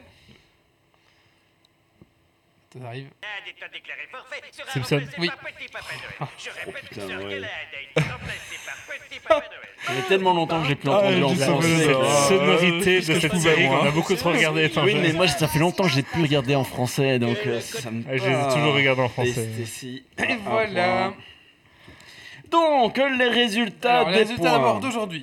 C'est euh, Grumpy 4 points, Bal 2 points, Oracti 4 points, Doggiver 4 points, Stacy 2 points, Yves 1 point, Wally moins 20 points, Zito 1 point. Donc c'est euh, Oracti qui gagne euh, Gates du coup. 1 et 2 plus les DLC. On va t'envoyer le code par MP. Euh, viens Non, nous... Je me demande, c'est pas Oracti qui gagne en plus. euh, Et du coup, on va voir maintenant qui gagne. euh, Bah, il me semble que c'était lui qui était déjà en ah, tête. en il offre Ah. le deuxième. Ah, il offre au deuxième, donc c'est qui c'est Stacy, non? Non, non, c'est Bal du coup. Balle, balle. Bal. Bah écoute, Moins félicitations. 20 points, ça reste Wally à 64. hein, tu gagnes donc Baldur's Gate 1 et 2 plus les DLC. On va t'envoyer le code. Oui, c'est vrai que euh, même moins 20 points. euh, Alors Zito proposait moins 5. J'ai dit- qu'il fallait faire moins 30. Et Zito proposait euh, moins 50 quand même. et du coup, et du coup, et du coup, dans, les- dans, alors, dans euh, donc Wally, il va finir. Oh, bien, Oracti. bon boulot. Oracti qui dit Balzurgate. Ah, Bravo. Et du coup, dans les auditeurs, je pense que c'est Oracti qui va remporter la saison 13 avec 43 points. Félicitations à Yeah, toi, Oracti. Bravo. Bon boulot. Bon boulot. Eh ben, Oracti, en plus que tu es là en, en live ce soir, bah, tu peux aller sur la boutique geek et nous dire bah, ce que tu désires. Voilà. Et tu me dis ta taille. euh, et puis après, bah, on, on s'AMP après, mais regarde un petit peu ce que tu veux. Et j'aurai besoin, bien sûr, de tes coordonnées complètes. Voilà. Euh, et bien sûr, dans les chroniqueurs, bah, ce sera Wally qui va gagner avec 87 points. C'est scandaleux. Eh oui, j'en mettrai les- les- les- le tableau à jour pour la fin de la saison 13. Bah écoutez, voilà, c'est à clôture donc la saison 13 de Geeks League. Bien sûr, bah, la saison 14, on va tout remettre à zéro, et puis on repart à zéro, quoi. hein. Oui. C'est vrai que tu t'es bien gavé de points cette année. Mais la saison prochaine, on a déjà décidé qu'on allait mettre une règle qui limite le proposé. nombre de, Pourtant, j'ai raté un. de J'ai points raté un. euh, par euh, épisode. Bah non, ça qui est drôle. Non, parce qu'il faut garder un, un certain équilibre. Eh ben écoutez, j'ai envie de dire euh, qu'on va clôturer ici ce podcast, mais aussi la saison 13. Euh, donc merci à tous nos invités qu'on a reçus. hein. On en a reçu Ah euh, oui, vraiment euh, plein. plein c- cette C'est une année. très belle année. Euh, vraiment une chouette année de, de Geeks League. Je, je voulais Et on préparer- prépare déjà la, la prochaine euh, saison. euh, on n'a pas encore lancé les invitations parce que ben, on va attendre euh, l'année prochaine. Ouais, c'est ça. Mais on a déjà bah, quelques petits. euh, Alors, je je vais juste reprendre la liste des invités.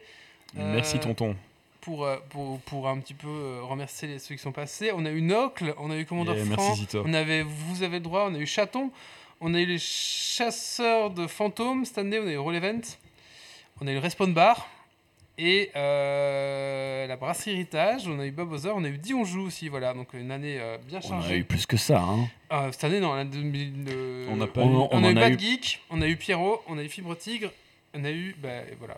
Il me semble qu'on en a eu plus que ça, tu sais. Alors, j'ai pas mis à jour tout, peut-être. Non, t'as pas mis un jour parce que. J'ai pas mis les derniers encore, euh, dans les invités. c'est- c'est- on en a eu beaucoup. Voilà. Mais en tout cas, voilà. On a eu Maf aussi. euh, Ouais. Maf. Ouais, mais Maf, euh, il Oui, vient mais- chaque fois. Il est, il est invité chroniqueur maintenant. Oui, il est invité chroniqueur maintenant. Donc voilà. Merci à tous, on en a tout cas. On a eu. euh, non, on en a eu plein d'autres. Ouais, fait. on a eu plein. Il faut que je mette à jour encore le. Ouais, oui, ouais. vous avez le droit, je l'ai dit. en tout cas, merci à tous euh, pour cette saison 13 euh, de Geeks League. Bah, merci aussi. Bah, cette année, ça a été un petit peu la, la marque euh, des, premiers sponsors sur, euh, sur Geeks League. Bah, mine de rien, ça m'a permis de racheter un peu de matos et de machin et trucs. Et, Bah, euh, c'est l'évolution du podcast de manière générale aussi. hein, Ça, c'est. Ouais. ça, Mais on, clairement, on merci le voit. hein. hein, parce Voilà, que- J'espère que bah, on, on- on gagne en qualité aussi. J'espère que, que vous, vous l'avez remarqué et que, et que ça vous plaît. En tout cas, on essaye de faire au mieux pour, euh, même si ça reste bien sûr amateur.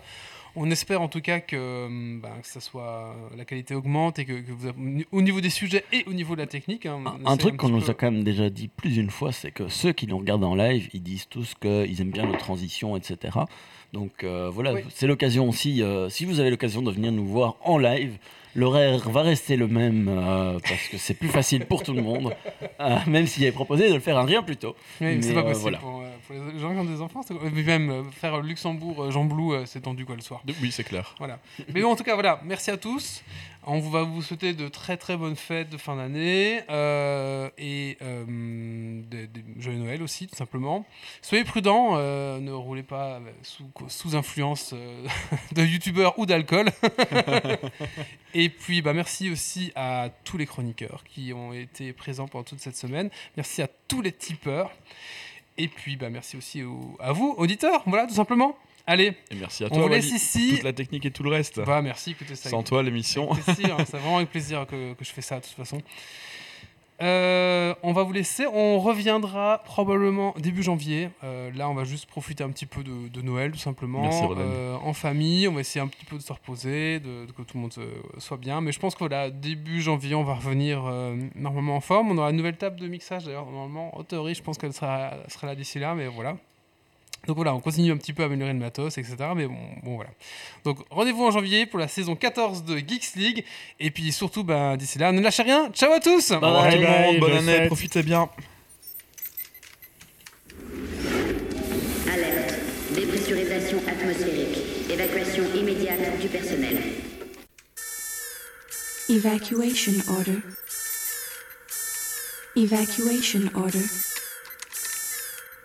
Evacuation order. Evacuation order.